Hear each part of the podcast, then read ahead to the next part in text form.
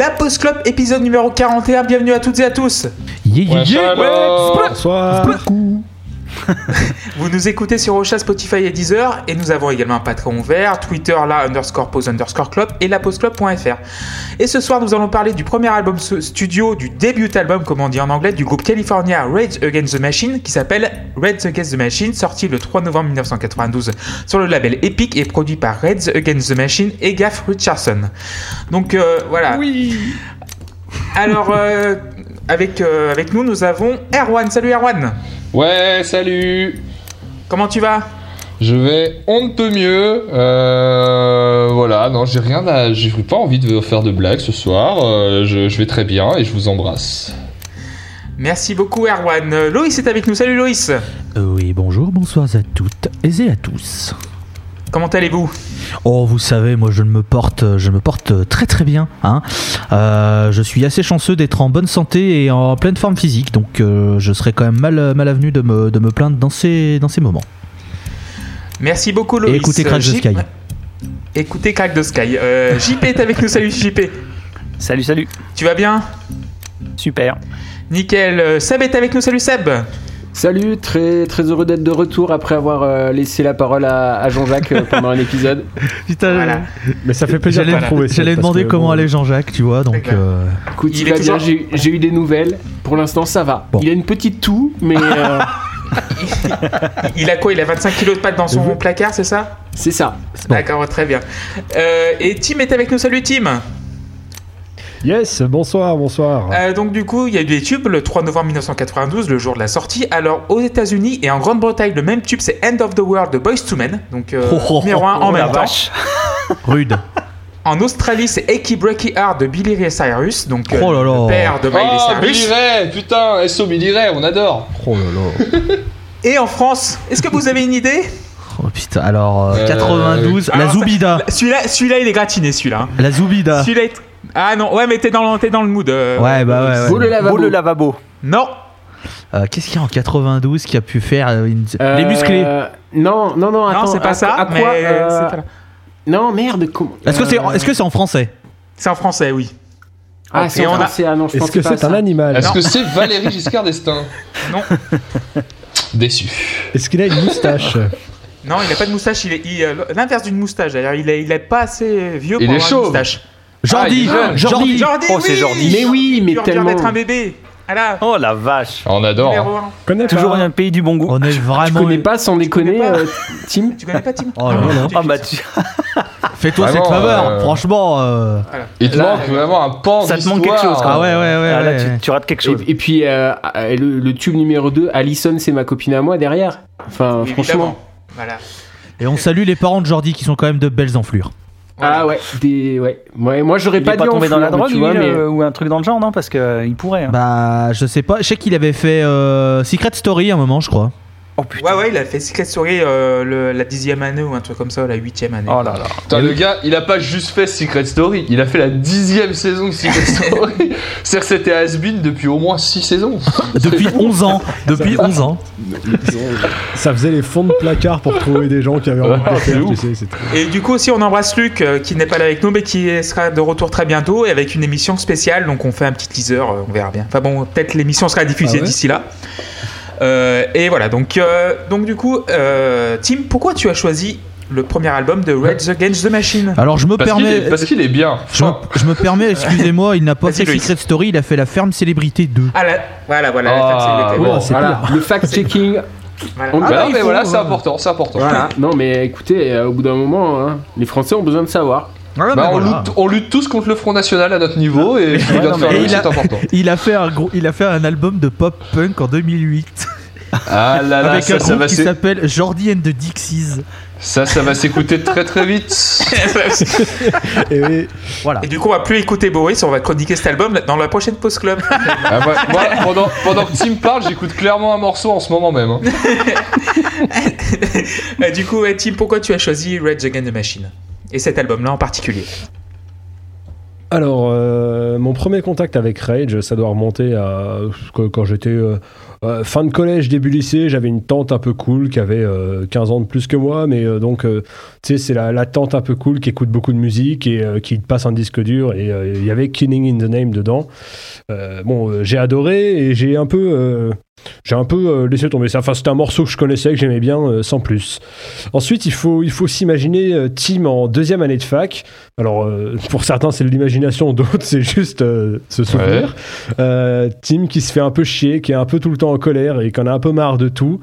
Et je suis retombé sur cet album. C'est un album qui m'a parlé dès la première écoute. J'ai découvert de nouvelles émotions musicales. Ça exprimait vraiment des choses que je ressentais tout en étant bah, sur le plan artistique absolument incroyable. C'est vraiment un des disques qui a compté dans ma vie. Il y a eu un avant, un après. Et j'ai proposé ce disque parce que j'avais envie d'en parler avec vous. Je pense que même si les avis seront globalement unanimes, en plus, j'ai quand même une, euh, une, opinion qui créera le débat et j'en parlerai en conclusion. Donc euh, voilà, c'est un grand disque pour moi, euh, un, de mes, un de mes préférés, un de ceux qui m'ont marqué. Donc j'avais, j'avais logiquement, on va dire, envie d'en parler. Je pense qu'avant de commencer, euh, on pourrait euh, parler de la pochette. Euh, un moine bouddhiste bouddhiste vietnamien qui s'immole par le feu pour protester contre le pouvoir en place. Ça plante déjà le décor. On n'est pas là pour entendre des comptines pour enfants.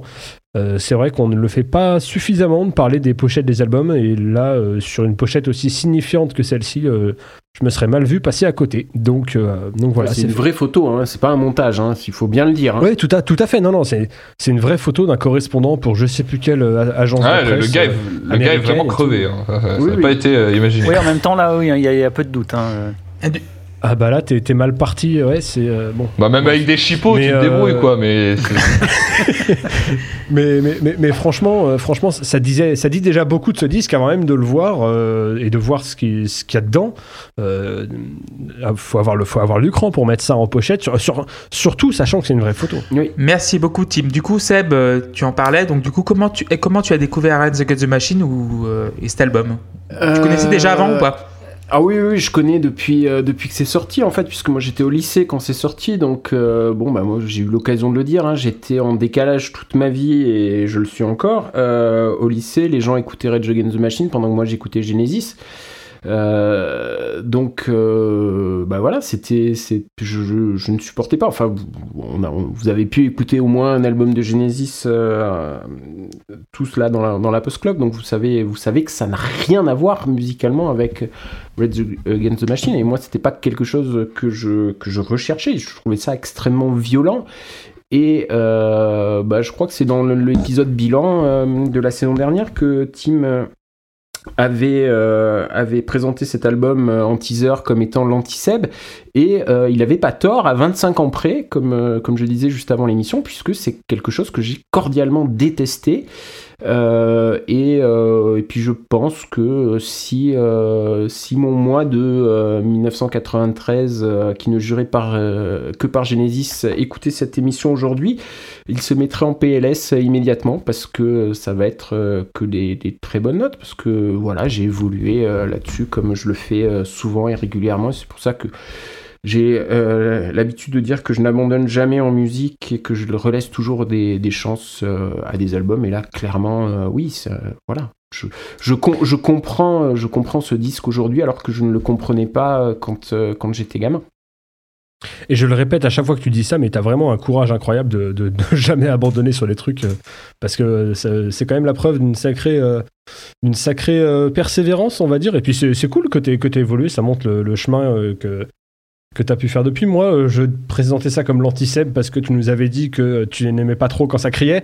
Tu nous avais dit que t'étais pas fan de rap et que t'étais plus euh, mélodique que rythmique. Ouais, c'est vrai. Donc, c'est euh, vrai. C'est complètement donc, vrai. Du coup, du, du coup, tu partais quand même pas très bien pour apprécier, mais je suis très content si ça t'a plu. Merci beaucoup, Tim et Seb. Loïs, comment tu as découvert Rage? Alors, euh, figurez-vous, mon cher Arsène, que je possède un grand frère. Alors, oui, ça fait redite de l'épisode sorti il y a deux semaines sur le Club des Losers.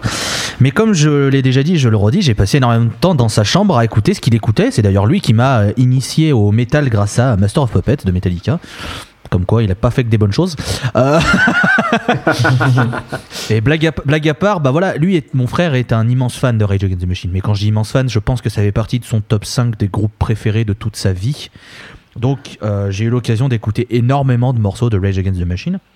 Euh, il a d'ailleurs, mon grand frère a d'ailleurs fait un groupe de musique euh, dans ses jeunes années euh, qui était dans le style fusion parce que bah, il adorait Rage Against the Machine. Ça c'était pour l'anecdote. Donc voilà, je connais depuis depuis un moment. Euh, Après, ce groupe, c'était les Red Hot Chili Peppers, tu peux le dire quand même. Donc, euh, c'est ouais, on va se calmer quand même. hein, on va se calmer. Euh, Il n'y avait pas autant de consommation. moins vénère quand même, Il y avait hein. moins de consommation. Ouais, mais y, il y a des points communs, je trouve. Ah bah, Bah, Il y a des points communs avec d'autres ouais, groupes, euh, j'en parlerai, mais. Bah, c'est-à-dire euh, que y a- les Red Hot, pas trop. Il y a un groupe, il y a un groupe qui fait de la musique de qualité. Il y a les Red Hot. Euh, je suis méchant. Je suis méchant. Les Red Hot ont fait de très bons trucs. Je suis méchant. Les Red Hot ont fait de très bons euh, là- moi je, moi, je, Oui, oui, m'inscris non, non, c'était un troll facile. l'amendement est rejeté. L'amendement est rejeté. C'était un troll facile. Amendement rejeté. C'était un troll facile. Donc oui, bah, Rage Against the Machine, voilà, du coup je connaissais depuis un moment, j'ai poncé la discographie, euh, j'adore ce qu'ils font. Euh. donc, voilà, quand j'ai vu qu'il était proposé sur la liste des albums, euh, j'avais un sourire euh, qui allait de mon oreille gauche à mon oreille droite et, et ça m'a fait plaisir de replonger dans cet album. Très bien, merci. Euh, JP, comment tu as découvert Rage Against the Machine? Attends, juste avant Clément, euh, il, faut, il faut quand même que je rappelle à Loïs une, une discussion qu'on a eue dans la voiture en allant au Hellfest, Ouais. euh, où euh, il était soulagé que je propose Rage Against the Machine, parce qu'une fois que j'en ai mis dans la voiture, il m'a dit euh, fais-le, parce que sinon c'est moi qui vais devoir le faire et ça m'arrange pas. donc, euh, donc, voilà, C'est- c'était, ça, l'arrangeait bien que, que, je, que je fasse ce sale boulot. C'est vrai, c'est, vrai qu'on discutait, c'est vrai qu'on avait parlé justement des albums de la saison 2 et quand il a dit ouais je pense à le faire, j'ai fait ah putain trop bien. Euh, JP, vas-y. Bah, bah, j'ai connu à l'époque. euh, j'ai connu, euh, je pense, sur MTV. À l'époque, j'avais MTV euh, et ça, ça passait en boucle.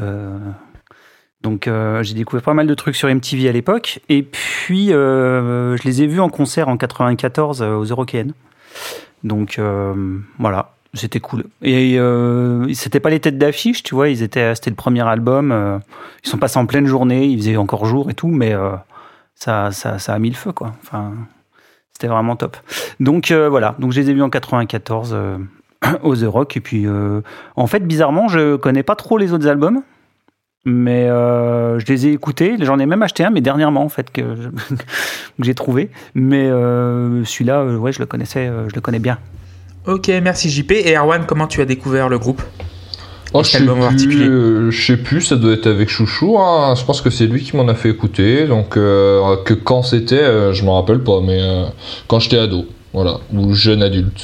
Et c'est par ça que j'ai découvert RATM. C'est le seul album des RATM que je connais de toute façon. Et voilà, gros gros amour sur beaucoup de, de- des riffs qu'il contient, notamment parce que il y en a que j'ai écouté en boucle. Euh, joué, joué par un tiers, Euh, voilà, Ah, constamment à la recherche d'un son plus saturé. Euh, Ce qui était une erreur parce que le son est pas si saturé que il, ça. est, il est pas saturé du tout, même il est très propre. hein. Donc voilà, mais c'est très cool. Voilà, c'est comme ça que j'ai découvert ATM avec Tim. Ok, moi du coup j'ai découvert indirectement par Wake Up qui était dans Matrix. Matrix. Voilà. Matrix, qui est à la fin de Matrix. Ouais. Voilà, et euh, directement bah, à la fac j'écoutais, j'avais une playlist à la con et il y avait bah, Killing in the Name euh, et en fait j'ai découvert euh, ce morceau vraiment consciemment par ce morceau là. Euh, donc du coup Rage Against the Machine est composé par Jacques de la Rocha à la voix, par Jacques. le débit Jacques de la Rocha. Jacques de la Roche. Jacques de la Roche. Euh, Brad Will- euh, à la batterie, le débilos Tim Comerford à la basse. C'est clair. et, Pourquoi et il est débile Parce que c'est un putain de ouais. conspi et tout. ça, c'est- c'est vrai. Ah ouais il, est, il est pas, il est pas, il est pas, il débile. Il a des, il a des positions politiques Ouais. qu'il- qu'il assume et qui n'appartiennent qu'à lui. On va dire. Il faudrait qu'il fasse un groupe avec Dave Mustaine. Il s'entendrait super bien. Moi, ma question c'est est-ce qu'il est con ou est-ce qu'il est de, de droite? C'est la, Les deux. la- la question. Ah non, mais il est conspi. Il, Ah est de conspi, genre euh, comme Tom DeLonge de Blink 182. Enfin, c'est, c'est un- il, a, il a vrillé. Il a vrillé, euh, Mais, mais on va parler ça pendant le quiz de toute façon. Et du coup, le guitariste Tom Morello à la guitare. C'est un guitariste. Thomas Oui. Morel. Voilà, Thomas Morel. Alors, on va commencer bah, bah, bout de pomme avec Bomb Track, le premier titre. Et qui va en parler en premier? Ça va être Erwan. Pfiou Euh, Il s'avère que je ne mets pas souvent 10 sur 10 à un morceau. Parce que c'est pas tellement un principe, c'est juste que globalement, je trouve que rien, peu de choses, rien mérite euh, 10. Une note parfaite, j'aime pas. c'est- J'en fais pas un principe, en tout cas. Euh, c'est arrivé sur Shine On, et bah ça fera 2 parce que clairement, ce morceau, il est juste la meilleure version de ce qui pourrait être et de ce que la musique peut être. C'est c'est un absolu, ce morceau. C'est un sans faute du début à la fin. Il y a un, un arpège de la décadence, un son de guitare comme ça, et ça vient te mettre une coup. de- En fait, même avant que ça sature et que ça explose, ça te met déjà des lattes. Et t'as la batterie qui monte comme ça, t'as- t'as- ça donne chaud, les transitions elles sont dingues. Le riff, il est, il est incroyable et ça groove au-delà de la- de l'agressivité, du burn, burn, du break, tout ça. Ça se danse un truc comme ça. Réellement, hein, ça groove vraiment. Clairement. Et euh, et il y a, c'est la matérialisation parfaite de ce que ça veut dégager. Et il y a, après, en plus sur la fin, il te rajoute un riff. J'ai l'impression que tous les groupes de metal indus de la Terre ont essayé de le copier sans jamais arriver à le faire aussi bien. Et voilà, c'est ce morceau ne pourrait pas être meilleur. Et surtout, faire un- dans- dans, ce, dans le genre qu'il représente, rien ne peut être meilleur que ce morceau pour moi. C'est le, et du coup, je vais lui mettre 10 sur 10 pour le coup. C'est un extraordinaire titre.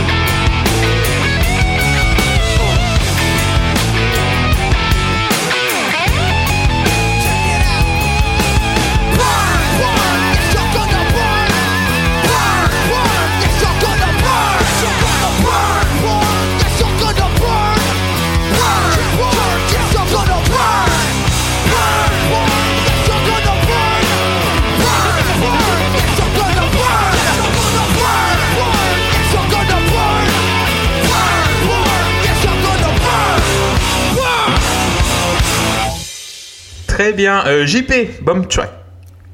Ça va être la même note, un petit 10. hein. En fait, il y a, tout- y a tout Rage dans ce morceau. Et, euh, et c'est d'ailleurs un peu le problème, c'est-à-dire que ça va être le même problème qu'on a eu il y a 15 jours. C'est-à-dire que euh, le, groupe n'a quasiment qu'un mode d'expression. Alors il le fait super bien, en, en l'occurrence sur ce morceau-là, il le fait parfaitement.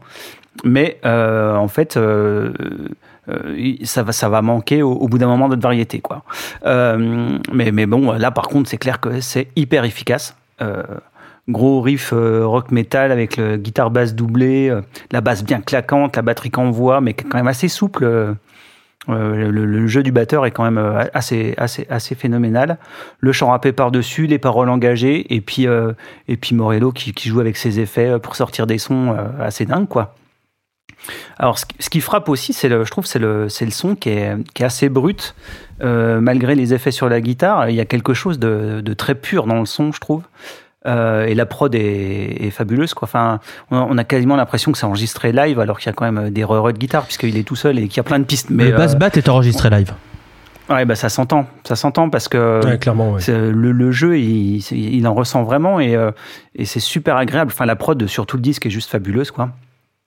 Et puis euh, le Yes You Gonna Burn, euh, ça- qui renvoie directement à la pochette, en fait. Mhm. Euh, euh, je trouve que c'est voilà, c'est un, un strike d'entrée, quoi. Donc ça, ça prend 10. Loïs, Bomb Bah, Track. Rajoute-en un, qu'est-ce que tu veux que je te dise? Enfin, Ok. Mais non, Ah, euh, écoutez, les- alors attendre, attendez, parce qu'on va, on va peut-être avoir le, le deuxième 10 sur 10 global de la post-clop. Oh, on va faire une quinte. Non mais, enfin, va falloir qu'on se mette d'accord. Les mecs, c'est leur premier album, ils débarquent avec un truc qui n'a pas vieilli, qui a un groove du tonnerre, qui a été copié par tout le monde et qui donne envie de tabasser son voisin puis de faire une gigue. J'exagère avec le mot gigue, mais vous voyez l'idée. C'est hallucinant. J'adore que l'exagération ce soit la gigue.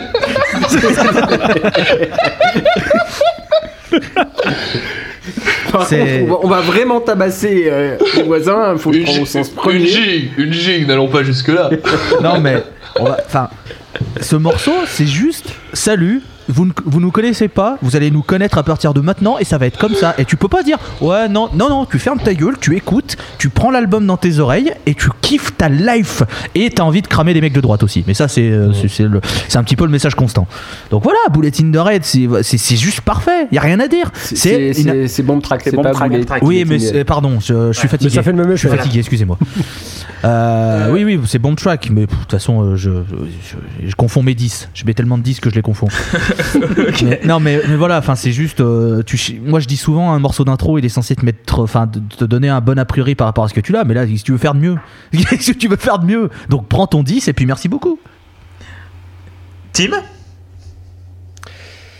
Alors, alors, donc euh, Rage Against the Machine, l'objectif, hein, c'est clairement la colère, c'est clairement la rage. Et là, on commence avec des grandes, grandes patates dans ta gueule. Euh, la science du riff de Tom Morello sur ce, morceau. Le chant de Zach De La Rocca qui est plein de rage et de colère. Mais en même temps, t'as un groove qui est incroyable. Je savais pas que le bass batterie avait été enregistré live. euh, Maintenant que tu le dis, Loïs, ça me paraît évident tellement ça, tellement ça colle, tellement c'est ensemble, tellement c'est, tellement il y a une cohésion et, euh, un groove qui se dégage. Toutes les parties de guitare sont fabuleuses. Le morceau euh, transpire vraiment euh, la rage et la colère. J'ai les mêmes qualificatifs que JP. C'est brut et c'est pur. C'est merveilleux. Alors évidemment, j'adore le riff principal, ainsi que ce que fait la guitare pendant les couplets. Mais Erwan en a parlé.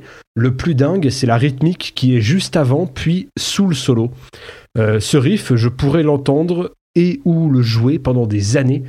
Il est, incroyable. C'est quel, c'est quelques pull-off et, euh, et, des, et des parties mutées, mais c'est, magnifique. Ah là là, je, Euh, ouf, ça, ça m'excite. Euh, voilà. Euh, donc ce sera un 10 sur 10 pour commencer. Voilà. Je, pourquoi j'aime ce groupe? Bah voilà. Merci Tim et à propos, très beau mug. Euh, Seb? Ouais, bon, vous avez déjà tout dit. hein, mais dès le départ, on comprend que le groupe euh, n'a pas choisi son nom au hasard et que le mot rage n'est pas usurpé. hein. c'est euh, un super morceau. Voilà. Moi, je sais pas trop en parler euh, parce que. Parce que c'est dur de parler de, de ce qu'on aime euh, et, euh, et encore plus quand euh, c'est pas logique d'aimer. Je sais pas si vous voyez ce que je veux dire. Moi, j'ai aucun élément là-dedans qui fait que normalement je dois aimer. Et ça sera pareil pour un album que j'ai proposé, dont on parlera plus tard dans, dans la post-clop. Mais Euh, Enfin, si on est toujours en vie d'ici là, évidemment. Euh, mais, euh, mais voilà, moi j'aime. j'aime euh, j'aime ce morceau. Je vous avais pas parlé des voix doublées qu'on entend super bien au casque, donc je vais en parler. Voilà, juste pour dire que je trouve ça génial. Euh, puis évidemment, la production est incroyable, c'est fabuleux. La précision de l'ensemble basse, batterie, guitare, ça fonctionne à merveille. Euh, 10 sur 10, voilà. Donc on est que à des 10 euh, là-dessus. T'as intérêt à mettre un 10, Clément, sinon on vient te péter les rotules.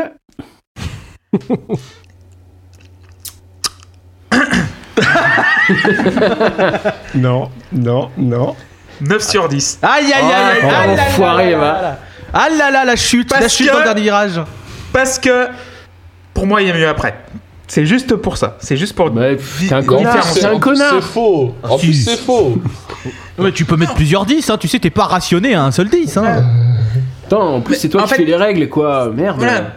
Mais oui, on, on plonge directement dans une piscine de piranha dans ce morceau. C'est ouais, t'arrives, t'as boum, allez hop, t'as le, t'as le petit euh, petit arpège au palm mute et après genre pam pam pam pam. Là, là oui, là ça veut tout dire. C'est euh, c'est voilà, dans l'esprit c'est 10 mais pour moi je mets 9 parce qu'il y a mieux après. Je trouve qu'il y a un morceau qui est au-dessus complètement des autres. Enfin bon, il y en a deux ou trois même. Voilà. Mais voilà. Tout l'album. Voilà, voilà. Mais en fait, il y en a juste 3 qui est au-dessus, même 4, non, 3, 3. Euh, Ouais, Ouais, bon, il y en a 22. Bon, vas-y. mais, mais, En fait, il y en a 9. mais tu vois, genre, c'est- euh, je montre à la caméra, ça, ça se joue à ça. Ça- Et là, il est en train à- de montrer la taille de mon pénis. Voilà, Ça. exactement. Donc voilà. J'allais faire la même. Ça, vanne. 9 pour moi, mais évidemment, vous avez tout dit, euh, c'est un classique. Donc, euh, 9 27 sur 10. cm quand même. Putain, c'est. euh, Voilà. Alors, on va passer Quand au je deuxième quand je hein. Ouais. On va passer au deuxième titre, bah, Killing in a Name et euh, bah, Team. Bah, je sais pas quoi vous dire, moi. Non, mais je, je rejoins un peu Seb dans le sens où c'est compliqué d'en parler euh, quand ça te prend euh, tellement c'est bestial et instinctif en fait. Enfin, genre, euh, c'est même pas, t'aimes même pas rationnellement, c'est c'est physique. Euh, dans, je pense que euh, si tu écoutes ça et que tu n'as pas envie de tout péter, je pense que tu n'es pas un être humain. Enfin, je veux dire, il y a tellement un truc primitif qui se joue que, enfin, voilà, c'est c'est incroyable. Dans ce morceau, il y a que des riffs incroyables, le genre de riff que n'importe quel groupe tuerait pour en écrire ne serait-ce qu'une seule fois. Et là, sur le début de l'album, il y en a 5 par morceau. enfin, t'as, limite envie de dire, mais c'est pas cool, laissez-en un peu aux copains, quoi. Enfin, euh, Et effectivement, Erwan a raison, des, t'as des dizaines de groupes qui vont essayer de refaire et de continu- continuer dans ce style-là, mais sans jamais arriver à, à un niveau pareil. Je, je l'ai dit, c'est physique, c'est irrésistible, j'ai du mal à mettre des mots dessus. Euh, on peut quand même dire que le chant, alors que les guitares sont euh, apparemment euh, au taquet dès le début, le chant permet au morceau de monter encore en puissance. Avec, bah, avec cette conclusion, hein, cette conclusion, ce fameux Fuck you, I won't do what you tell me, qui est l'un des passages les plus intenses que je connaisse, tout style confondu. On a quand même un solo où Tom Morello nous montre son côté innovant, son côté euh, scientifique, euh, technicien de la guitare, où, euh, où le mec a poncé chaque pédale d'effet qui existe et les a combinés pour sortir des sons un petit peu de l'espace. C'est l'un des aspects principaux de son jeu et euh, ça fait partie de, de l'originalité du groupe. Ce morceau, je pourrais en parler des, des- des heures, mais on va simplement résumer ça par un 10 sur 10, un deuxième. Seb, Mais, euh, mais, mais c'est, complètement culte comme morceau, donc à la limite, c'est même pas utile de passer beaucoup de temps dessus. Voilà, tout le monde connaît et tout le monde sait à quel point c'est brillant. Ouais, alors euh, Killing in the Name, hein, et donc pas Killing in the Neymar, euh, le joueur de foot du PSG, comme euh, mon fils avait entendu. il dit, ah, tiens, une chanson sur Neymar. Et je fais non, on va t'expliquer deux, trois trucs. C'était très drôle, j'ai beaucoup. Après, beaucoup après. non, j'ai rien déjà. Ouais, bon, Tim l'a dit, le, le morceau déjà, avant même que le chant commence, t'as trois ou quatre riffs différents qui sont inoubliables, donc prends ça dans ta gueule, quoi. C'est ce morceau, ce morceau-là de, du mois de 93 euh, qui ne jurait par, euh, que par Genesis, qui, euh, qui part en PLS parce que je vais lui mettre... euh, euh, voilà, 27 ans après, je lui mets un 10 sur 10 et je lui mets même un, un légende sur 10. Ouais, c'est, euh, ce morceau, il est, il est, il est, ouais, il est, il est légendaire. Qu'est-ce que vous voulez que je vous dise Il n'y a pas, il y a pas d'autres mots qui, qui vont mieux. merci Seb. Erwan. Moi, j'ai mis que 9 sur 10 à Killing Oh là là Oh mais là là, mais merde Sortez-le Mais virez-le Putain, mais je le- pourquoi on le garde dans l'émission Je le trouve moins bien que Bomb Track, je suis désolé, parce que il est moins dense. Pour moi, le fait qu'il y ait deux couplets calmes, surtout après euh, le premier refrain qui est incroyable, ben c'est décevant. Et du coup, euh, il perd un peu en énergie sur le deuxième couplet, dont je me fous un peu plus. Donc voilà, c'est 9 sur 10, c'est pas mal déjà, c'est un bon score. Ouais, pour toi, c'est vrai que c'est un bon score quand même. Euh, donc euh, voilà, après effectivement, déjà je suis toujours mort de cette espèce de son de boîte de conserve qui est au tout début. Je suis très heureux que ça existe. Euh, Quoi, les, les cowbells? Oui, là, bah oui, forcément, bien sûr que les cowbells, j'adore ça. Mais c'est très bien. C'est- Bah oui, c'est très bien, mais ça me fume que. En fait, à chaque fois que j'en entends dans l'intro- dans l'intro d'un morceau, je me dis, mais en vrai, il y a vraiment des gens qui valident ce son premier degré, et ça, ça me fait beaucoup rire. Et euh, à part ça, effectivement, bah, on a dit beaucoup de choses, beaucoup de riffs euh, incroyables. Moi, ce que je regrette, c'est la structure où les couplets sont très calmes, et du coup, le deuxième me, saoule un peu. Euh, on peut parler du solo, forcément. Toute la montée jusqu'au solo déjà est jouissive. Il y a la batterie derrière, elle tabasse ses cymbales comme ça. Tu sens vraiment que ça, ça défoule. Et puis le solo, mais Tom, Tom, euh, amour infini sur Tom Morello pour euh, parce qu'il a su garder son esprit d'enfant quelque part. Moi, c'est ça, c'est ça que, que j'admire chez lui. On lui donne des jouets, il les casse et il, il regarde ce qu'il y a dedans, il en fait autre chose. Et le solo à la Wami, mais moi, c'est euh, incroyable. Moi, je pense qu'il est responsable de, de la vente de la moitié des Wami à l'époque. Ah mais Ah c'est oui, sûr, clair. c'est sûr. Clairement. le- Clairement, quand il joue de la guitare, il joue au Lego. hein. Et il y a des vidéos sur YouTube qui sont pas en très bonne qualité. Si, si, Mais- ouais, mais qui suffisent, qui suffisent. On sait, on sait de quoi on parle. Voilà, où le mec te montre ses techniques de guitare. À un moment, il prend un stylo, Mais il- il fait de l'hélicoptère avec sa guitare. Il limite le bruit de l'hélicoptère avec littéralement sa guitare et un crayon. À un moment, il commence à faire le DJ, il nous montre. Et là, comme ça, je fais du scratch. Mais Ah mais faut, faut vous imaginer que c'est une espèce de Nicolas Canteloup de la guitare, mais en talentueux quoi. Et, euh, et ça c'est beau. Et en plus, on ne peut pas forcément parler de ce morceau sans parler de la portée politique qu'il a pris parce que est là, on sort du domaine de la musique. C'est un morceau qui est ancré dans une partie de la société. Donc forcément, ça fait, on peut pas passer à côté dans la note. Et moi, je lui ai mis 9 sur 10 du coup. Merci beaucoup, Erwan, pour cette superbe comparaison. Euh, euh, Loïs, Que vous voulez que je vous dise? Tu sors déjà d'un morceau qui est légendaire et les mecs sortent quoi? Un morceau encore plus légendaire Bah oui, bah merci. Euh, Enfin, c'est c'est c'est quand même un truc. Je veux le rappeler, hein, juste, hein, et je pense que je vais le rappeler souvent. Nous sommes en 92, c'est leur premier album. Il y a des gens, ils ont 40 ans de carrière, ils ont pas sorti un morceau aussi culte que ça. hein. Donc voilà, avec un, et avec un son aussi magnifique que celui-là, parce que la prod, je vais le dire à chaque fois, mais c'est un délice. C'est magnifique, ça sonne parfaitement. Brad Wilk à l'époque où il savait encore faire de la batterie, c'était quand même vachement bien. Euh, parce que maintenant c'est compliqué. Le Lars Ulrich du, euh, de- du rock. Et euh, mais, mais putain, ce morceau, puis enfin, je sais pas, t'as le solo. Ça se calme, l'autre il commence à nous susurrer dans les oreilles Fuck you, I won't do what you tell me. Ça part, coup de cymbale, et puis après, euh, bah je sais pas, t'as juste envie d'éclater ton voisin, quoi. Enfin, au bout d'un moment, euh, d'éclater ton voisin d'une main Avec et de l'autre, et, de l'autre, de, de lever le majeur en l'air et, et de- de- de- d'approuver tout ce qui est dit. Enfin, c'est incroyable. Enfin, puis moi, ça me fait penser aussi à la version où ils jouent à la BBC ce morceau et où la BBC leur demande euh, Ouais, alors les gars, euh, les gros mots, on va éviter, donc euh, pas, de, pas de fuck, machin et tout. Tu dis ça à un des groupes les plus contestataires de l'histoire. Évidemment que les mecs sur Fuck you, I won't do what you tell me, ils vont le gueuler. Donc Jacques de la Rocha, évidemment. euh, le me- puis en plus, ce qui est magnifique, c'est que c'est filmé et que tu, tu vois le mec cherche la caméra où s'allumer et qu'il arrive devant et qu'il hurle Fuck you, I won't do what you tell me. Les mecs, dans- je pense, dans la régie de la BBC, ça a dû appuyer tous les boutons en même temps, genre Ah, ah, Enfin bref. Non mais voilà, ce morceau c'est légendaire, euh, le riff est légendaire, les paroles sont légendaires, le bass bat est légendaire, euh, euh, 10 sur 10, euh, voilà, prends-le et merci. Je voulais juste réintervenir sur un, sur un tout petit truc. Euh, alors Loïs nous avait, nous avait euh, parlé du, du gimmick vocal de monsieur, de monsieur Cartier, euh, du d'Architects. Là, on en a quand même un qui est bien sympa aussi. Voilà. Voilà, cette espèce de bruit qui sort et qui va, se, et qui va revenir avec une régularité comme ça. Mais franchement, euh, c'est tellement cohérent, ça, te- propulse tellement encore au- à un niveau d'intensité supérieur dans chaque morceau quand, quand tu as ce, ce bruit qui arrive, ce truc qui vient du fin fond de... Ah là là, c'est trop bien, voilà, je voulais le pointer euh, parce que ça méritait d'être dit. merci beaucoup, Tim. Et JP, pour terminer sur euh, ce titre mythique.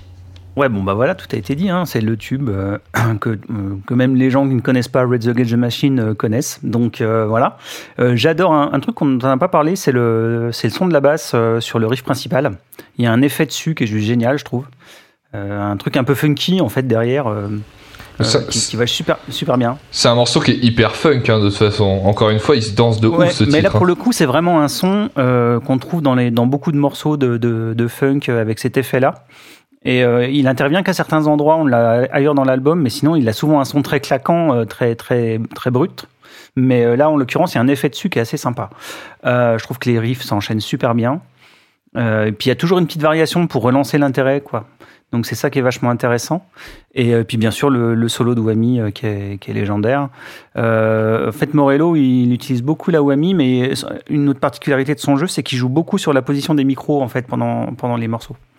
Et euh, du coup, ça lui permet de faire varier son son euh, énormément rien qu'avec ça.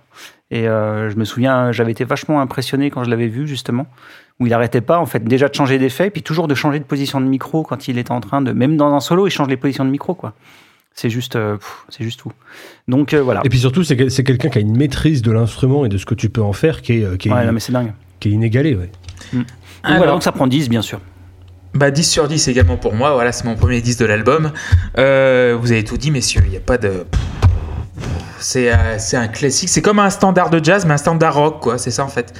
Il y, a- il y a beaucoup de standards de jazz enfin, qu'on écoute, euh, qu'on va écouter ou des standards de... Je mets ça au même niveau que Smoke on the Water, je mets, euh, je mets Ah oui, au même niveau que...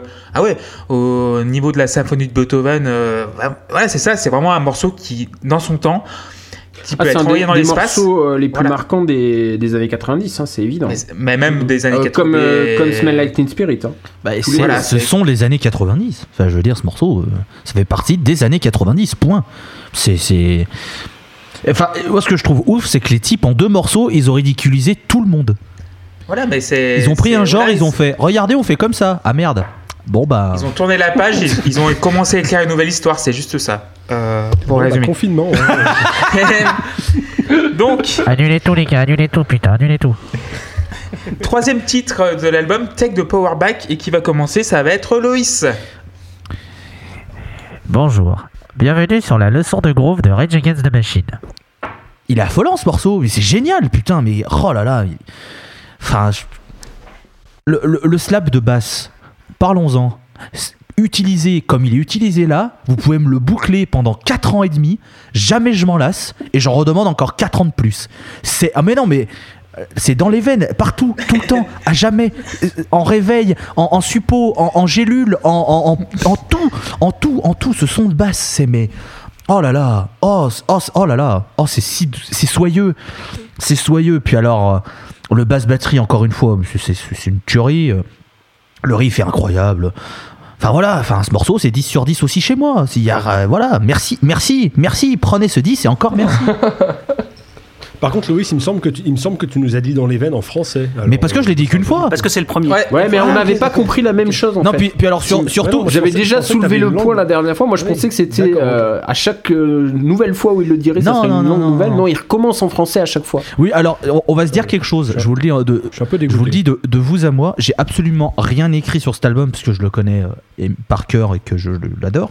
Donc je risque de dire plusieurs fois peut-être dans les veines sans m'en rendre compte. Donc il y aura peut-être pas forcément de, de, On sera de- là pour te reprendre. de. Ouais, il y, aura, il y aura un rappel à l'ordre, hein, je pense. mais, mais euh, je- ce sera mais- mais il, me semblait, il me semblait que c'était sur l'expression qui fait le café que j'avais dit. Ouais, Oui, c'était ouais, fait le café, fait, ouais, c'était Ah ça. voilà, ouais. Ah ouais, merde. Eh en oui. fait, on, on te là- prend polyglotte. Donc, Là, coup, ça va faire plus que le café, là, Mais clairement. d'ailleurs, Oh, euh, il me semble, Loïs, une cafetière, c'est une machine qui.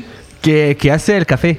Ah, putain, oui Je m'en souviens parce que je l'avais déjà écrit, c'est pas nouveau, mais je l'avais déjà fait. Alors, par contre, on est bien d'accord que cet album, il fait euh, le café, les croissants, le jus d'orange, il te brosse les Euh, dents, voilà. il, t'habille, il prend ta douche, il t'emmène au travail, il te ramène du Ouais. travail, il te, il te fait à manger, il te fait l'amour Ouais. fabuleusement Claire- bien. Bah oui, et il, il fait les Voilà, c'était l'épisode numéro hein. 41 de la Post Club, on a fini. Non, mais enfin, Épisode voilà. le plus court de toute l'histoire. En vrai, ce serait drôle un jour de faire un épisode de la Post Club avec un morceau, genre un EP de deux Voilà. titres. Tu sais, Ouais, ça- genre un- J'en ai, je l'ai déjà proposé. hein. Mais nous, on fait un Nous, Maroc. on, a hein. un, on, on a un, mor- on a un album avec un morceau si vous voulez. C'est un Maroc. Hein. C'est. euh, Ça dure une heure, mais il y a un morceau. Ouais, bah, Sleep, ils ont fait pareil, il y a un morceau. Il dure 50, euh, 59 minutes. Donc du coup, JP, qu'est-ce que tu t'en penses de Take the Power Back alors? Bah, moi, le côté funky, forcément, ça me parle, quoi. Euh, c'est vraiment ma cam. Euh, c'est un morceau qui me fait penser à Face No More sur son intro, en fait.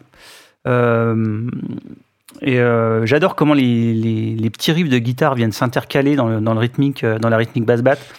Je trouve que la manière dont, c'est imbriqué, ça marche tellement bien, quoi. Et, euh, le son, euh, le son est encore fabuleux sur ce morceau, quoi. Et, euh, j'aime beaucoup le, solo de, de Tom Morello, qui est à la fois rageux puis super funky, en fait. Donc c'est vraiment un grand morceau et ce sera mon troisième 10 d'affilée. Tim? Oui, et ben justement, on parle de Tim, voilà, on a Tim Comerford qui arrive et qui fait euh, Eh, mais moi aussi je peux avoir des parties légendaires ou pas Euh, Et en fait, euh, en fait voilà, euh, riff de basse iconique, doublé par la guitare ensuite, c'est brillant, c'est, euh, comme dirait euh, euh, le bon Loïs, c'est bagarre sur 20. Euh, pendant le couplet, euh, basse et guitare sont formidables. Sur le premier couplet, t'as une ligne de basse. Elle se répète qu'une fois dans le morceau, mais c'est c'est de, la maltraitance de faire ça parce que quand, tu l'as entendue une fois, t'attends qu'une qu'une chose, c'est qu'elle revienne. C'est terrible. Bref, le refrain, c'est vraiment un hymne. Là encore, t'as une dimension assez irrésistible. J'ai déjà l'impression de me répéter, mais ce début d'album, c'est vraiment un sans faute. Quoi. Tout est incroyable, de la production au, au, euh, à, la, à la cohésion des musiciens. C'est du métal mêlé à du rap avec des côtés funk. Euh, très bon solo, euh, JP l'a dit, très un peu plus classique. Euh, dans le sens où il n'y a pas non plus des masses d'effets, mais euh, un peu plus aussi exigeant techniquement, c'est tout aussi efficace. Et puis le morceau, plus le morceau se développe, plus la batterie est incroyable. Et puis euh, pour finir, on va nous faire un truc qui va revenir assez souvent dans l'album. On se calme. Et puis ça remonte doucement sur les No More Lies du, chanteur pour exploser dans une espèce de, de bordel qui donne envie de, qui donne envie de tout envoyer balader. c'est incroyable. Et ce sera un troisième 10 sur 10. Très bien. Erwan Eh ben, je vais mettre aussi un 9 à ce morceau parce qu'il est très très bien, que le riff de basse est voilà, c'est euh, je veux en manger euh, mille fois quoi. Il y a une vraie progression, histoire d'essayer de pas faire redite sur ce que vous avez dit. Moi, je trouve qu'il y a une vraie progression entre les trois premiers morceaux, c'est-à-dire que là, on a vraiment l'aboutissement de la démarche funky de, de, de, de- de- de cette première partie de disque. Euh, et pour moi, surtout, c'est le meilleur morceau au chant jusqu'à présent parce que pas forcément le plus euh, agréable, énergique, etc. Mais techniquement, je trouve ça très compliqué d'arriver à euh, rester dans le flow que ça demande pour être dans le groove, être un peu rappé et quand même dégager beaucoup d'agressivité. Donc euh, euh, le, le- le fait de crier, ça fait quand même sortir un peu de cette notion de, de- de- de rythme. Et lui, il fait ça très bien. Enfin, il jongle Il à a la un talent entre, incroyable. Ouais, il jongle à la perfection entre tout ce que ça demande. C'est sur ce titre-là, je trouve qu'on l'entend le plus. Voilà. Euh, Il y a une cassure avant le refrain qui est, euh, ouais, qui est folle, quoi. Et après, ça se déroule, ça se déroule tout seul. Le titre a aussi une portée symbolique euh, très forte. Donc, euh, ouais, 9 sur 10. Ok. Et Seb? Ouais, bon, vous avez déjà tout dit. Hein. Voilà, la basse slappée, elle est folle, le son est énorme, la production, de toute façon, elle est, c'est absolument dingue. Euh, c'est pas pour rien que c'est un classique, de toute façon, l'album. hein. Donc euh, voilà. Ouais, c'est assez difficile de parler, de, de- de parler du morceau, encore une fois. Ça fonctionne, ça sonne, c'est, c'est 10 sur 10. euh, voilà. Moi, j'ai mis 8 sur 10 à, à Take the Power Back. Euh, pour moi, c'est un côté vraiment très. c'est le seul morceau qui m'a fait vraiment penser aux Chili Peppers. Euh, dans, l'esprit, en fait, dans, tout, euh, dans les 10 morceaux qui composent cet album, c'est le morceau qui m'a vraiment passé, plus pensé au Red Hot. Et en fait, j'aime beaucoup le, euh, le mini pont calme avant de reprendre sur un riff plus saignant. Et vous, vous avez tout dit, euh, c'est encore un classique, mais c'est un petit peu moins classique que les autres. C'est juste là le petit bémol que je mettrais. Euh, quatrième chanson, Settle for Nothing. Et qui va en parler en premier, ça va être JP. Ouais, bah là il s'essaye à quelque chose de d'un peu plus calme, si on veut, euh, plus un morceau à ambiance euh, qui joue sur une tension, euh, quelque chose d'un peu vénéneux, euh, d'un peu moins frontal, euh, bourrin. Euh, je trouve que Morello fait encore des merveilles à la gratte. hein, euh, il réussit à faire pleurer sa guitare, c'est euh, c'est vraiment chouette, genre un peu film d'horreur. Je trouve que ça, ça fonctionne super bien. Ah, j'ai noté film d'horreur aussi, moi. Ouais. Euh, mais je trouve le morceau un peu moins euh, réussi, puis je trouve qu'il traîne un peu en longueur. Euh, par contre, le solo qui est quasiment jazzy, euh, j'adore. Le solo de, Morello, il est vraiment super chouette. Donc voilà. Donc le morceau prend que 7 par contre. Ok, JP. Erwan. Mais moi j'ai vraiment. JP a lu mes notes, donc ou alors j'ai copié les siennes par télépathie, j'ai écrit un peu la même chose. Euh, je trouve que Morello sauve le morceau en fait, euh, parce que pour moi il est très déséquilibré. La partie qui pète et le solo sont incroyables. Par contre, je trouve que clairement euh, tout le petit arpège là euh, est assez ennuyeux et surtout bah c'est pas si dingue que ça quoi par rapport à ce qu'on a entendu avant. Surtout, ça souffre quand même beaucoup de la comparaison avec ce qu'on a entendu avant. Mais clairement, pour moi, après les trois premiers morceaux, tout le reste est assez moyen.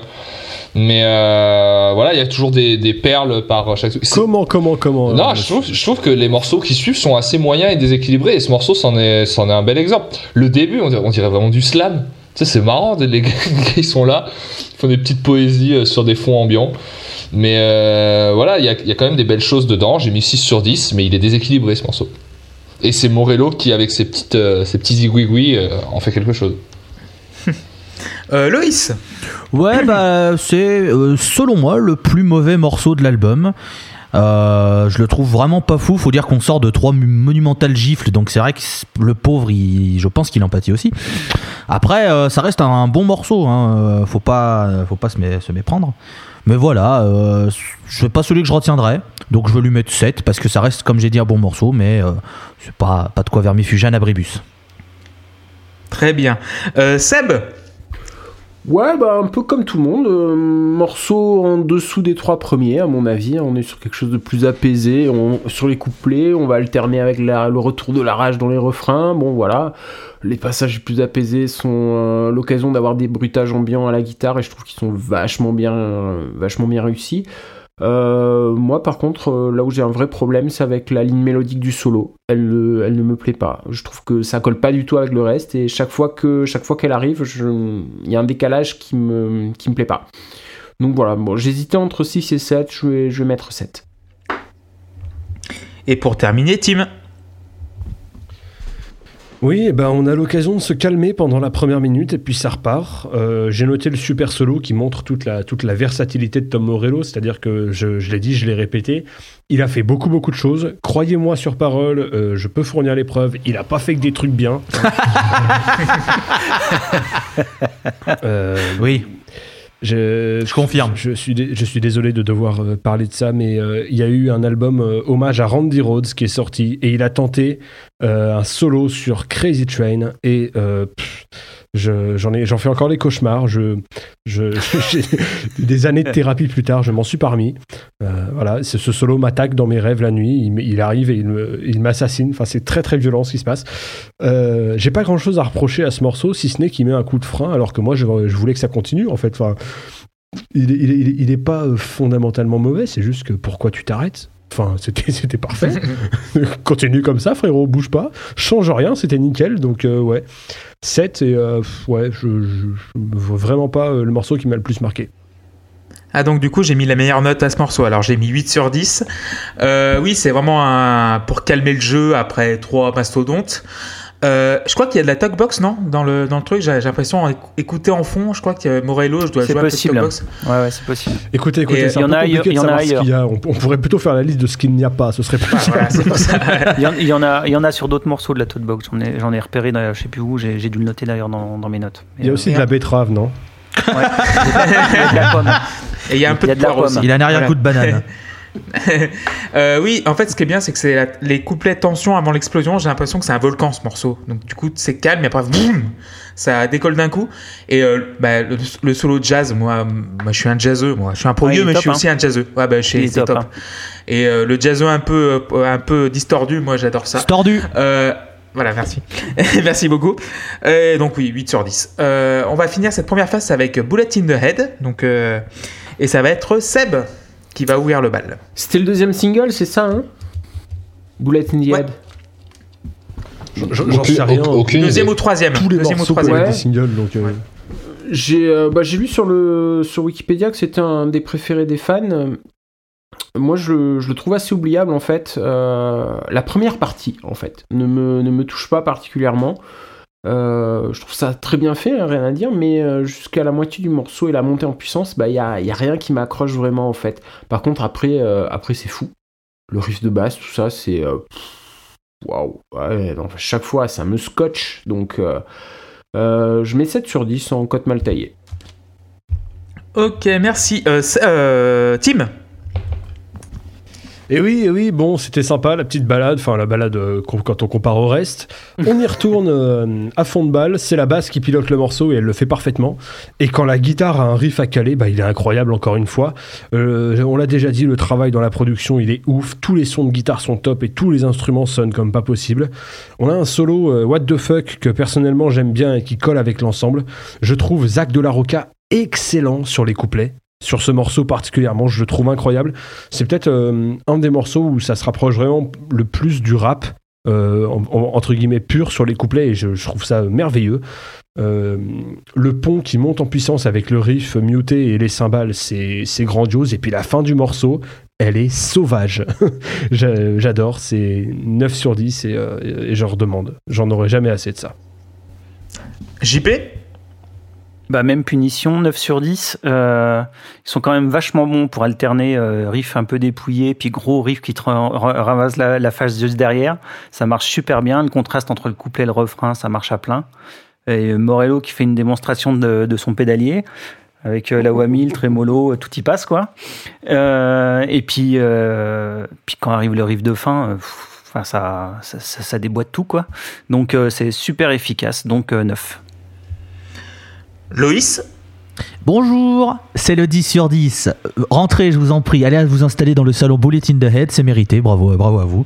Bah non, morceau génial, qu'est-ce que je vous dise Première partie, super, et puis à la fin. Et là, tu te dis, ça va partir en couille. Et alors et, tu, le, sens, mais, tu t'as, beau le savoir, c'est trop tard. Mais c'est ça, en, en, fait, au moment où tu le vois venir, c'est comme. En fait, t'es sur les rails, tu vois le train et tu fais shit. mais non, mais voilà. Oh fuck. It was at this moment I knew I fucked up. Mais voilà, non, ce morceau est génial. Puis, enfin voilà, Zach de la Rocha, il est incroyable. Tout le monde est incroyable. Le son de basse, euh, c'est pareil. hein, J'aimerais en, en manger au petit-déj, au repas, tout le temps. Je- J'en veux. Donc, euh, bah voilà, 10 sur 10. Et ce sera pas le dernier parce que là, on est parti sur une série de morceaux qui sont euh, d'une d'un- d'un- d'une monstruosité magnifique. Donc, euh, voilà. Merci Loïs. Et pour finir, Erwan. Et moi, j'aime pas ce morceau. Allez, bonne soirée. Merci à tous. Je trouve que c'est le. Effectivement, Tim l'a dit, c'est celui qui pour moi est le plus proche du hip-hop, euh, surtout sur ses couplets. Pour moi, l'instru, elle est d'une pauvreté incroyable sur les couplets. Je trouve ça nul. Et surtout, je trouve que ça manque de. Le concept n'est pas poussé à son, à son paroxysme. J'aurais aimé avoir des trucs, on est dans les années 90, mettez-moi du scratch et une boîte à rythme. Vraiment, aller pousser le concept, quoi. C'est ça que j'aurais Ça, c'est aimé. Euh, et quand ça explose, du coup, je suis déjà sorti du morceau, ça me touche pas, quoi. Je trouve ça, la fin. En fait, euh, je sais pas, faudrait que j'écoute que la fin à part, tu vois, mais je trouve ça a peu d'intérêt après. Donc, euh, j'ai mis que 5 au morceau. Ok. euh, 9 sur 10 pour moi. Loïs, je sais pas si t'as pas, t'as pas remarqué le début. Tellement Primus, tellement les Claypool, ça me.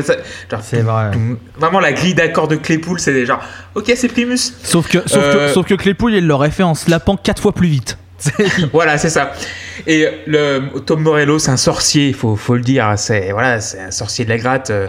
Et la basse, il y a un, un petit truc qui me fait frissonner, c'est le- la basse qui double le riff médian vers 3 minutes. Mais j'en bouffe ça, mais nickel. Mais c'est 9 C'est sur 10. c'est souvent, que la- c'est souvent que la basse, elle, elle double les riffs en fait. Genre, Enfin, ou que la guitare donc- double la basse au pire, mais Voilà. c'est- ça Mais arrive genre, assez euh, souvent dans le disque. Et ça fait Il un son mettre un- d'une puissance. De Voilà. façon. Ah bah ça fait un son d'enfer. Puissance, un chorus, un flanger, enfin bon, un truc, euh, vraiment un- limite un petit peu de disto derrière, et ouais, ouais, c'est classique quoi, donc euh, 9 sur 10 pour moi. Alors nous avons fini la première phase déjà, et euh, est-ce que vous voulez faire un petit quiz Oui. Ah bah Oui. oui, surtout si ça parle des opinions politiques du bassiste. là, on- Ah ben, voilà, c'est ça, voilà, voilà. Alors, alors, première question, le, qu'est-ce que, donc il y a un point commun avec le groupe Queen, lequel? Rise Against the Machine a un point commun avec le Il y a un, avec le mem- groupe il y a, Queen. il y a- oui. Oui, c'est 4. Il y a un membre Ouais, qui a un, truc en commun, je suis astrophysique. désolé. Oui, c'est un point commun, mais un truc un peu plus spécifique. Il y a un membre qui a un doctorat ou un master ou je sais pas quoi, non C'est pas ça? Non, c'est pas ça. Ah bon? Il y a un membre qui a le sida Non. je, sais- je sais pas, je pose la question. Hein, moi, je- Il y a un membre qui est mort. En fait, Zach de la Rochelle, il est mort depuis des années. Non. Non. Euh, Les deux, il y a deux membres qui sont de, de Gibraltar ou de si Zanzibar. Vous avez répondu non, sérieusement quand Oui, non mais c'est-. Ah, alors, voilà, le point commun avec Queen, en fait, c'est que dans, la, dans, les, de- dans le livret des albums, c'est écrit No Synthesizers. En fait, il n'y a pas de synthé dans l'album, et ils sont fiers de ne pas avoir mis de synthé dans, dans leurs albums. Bah, C'était vrai sur les premiers Queen. Hein. Après, Ouais, voilà. ouais. Ouais, ils l'ont enlevé Queen, parce que. Queen, mais- Queen, il triche un peu, là, j'avoue. Ouais, ouais, ouais, mais les, les premiers Queen, en Non, fait, sur les mais- premiers, c'était marqué dessus. Voilà. C'est le Made in Euh, France avec les pièces fabriquées en Chine et assemblées en France, là. On, on se moque de nous. Mais, mais au Et- début et en Queen, c'était ça. Et en même temps, j'ai envie de te dire, l'autre, il est, il est capable de sortir tellement de sons avec la gratte qu'un synthé, c'est Voilà, juste bah, un point en plus. Quoi. Je veux Voilà. dire, c'est- Bah, c'était le même, truc avec Queen et, euh, et le fait qu'ils utilisaient ouais. euh, plein, de, plein de pédales et de choses comme ça, et du coup, ils avaient pas besoin. quoi. Le mec, Ouais, envie- euh, tu- tu lui dis, bah là, je voudrais un son, un son d'éléphant. Il dit, ok, donne-moi un peigne et un cure-dent, et je te le fais. Tom Lerolo, le MacGyver de la guitare. C'est exactement ça. Mais le problème, c'est que t'as- le problème, c'est que c'est vrai. Le problème, c'est oui. ça, c'est que c'est crédible. De- deuxième question. Selon Tim Comerford, le bassiste du groupe, l'homme Ah. n'a jamais marché sur la Lune. Vrai. Ah, Oui ou non Vrai. Vrai, ouais, vrai, c'est vrai. L'État islamique est une pure invention des USA pour lâcher des bombes au Moyen-Orient. Vrai, Je vrai, pense que c'est vrai. vrai aussi. Ouais. Voilà. Donc voilà. Mais c'est- j'ai j'ai pris ces citations, c'est ça. Donc euh, voilà, euh, Tim Ouais, euh, c'est- conspi à mort. euh, Quel génie. Voilà. Oh là là.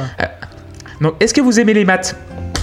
Oh oui, J'adore ça. Ah bah, la petite Alors. question pour Tim. moi j'adore Alors ça, voilà. moi.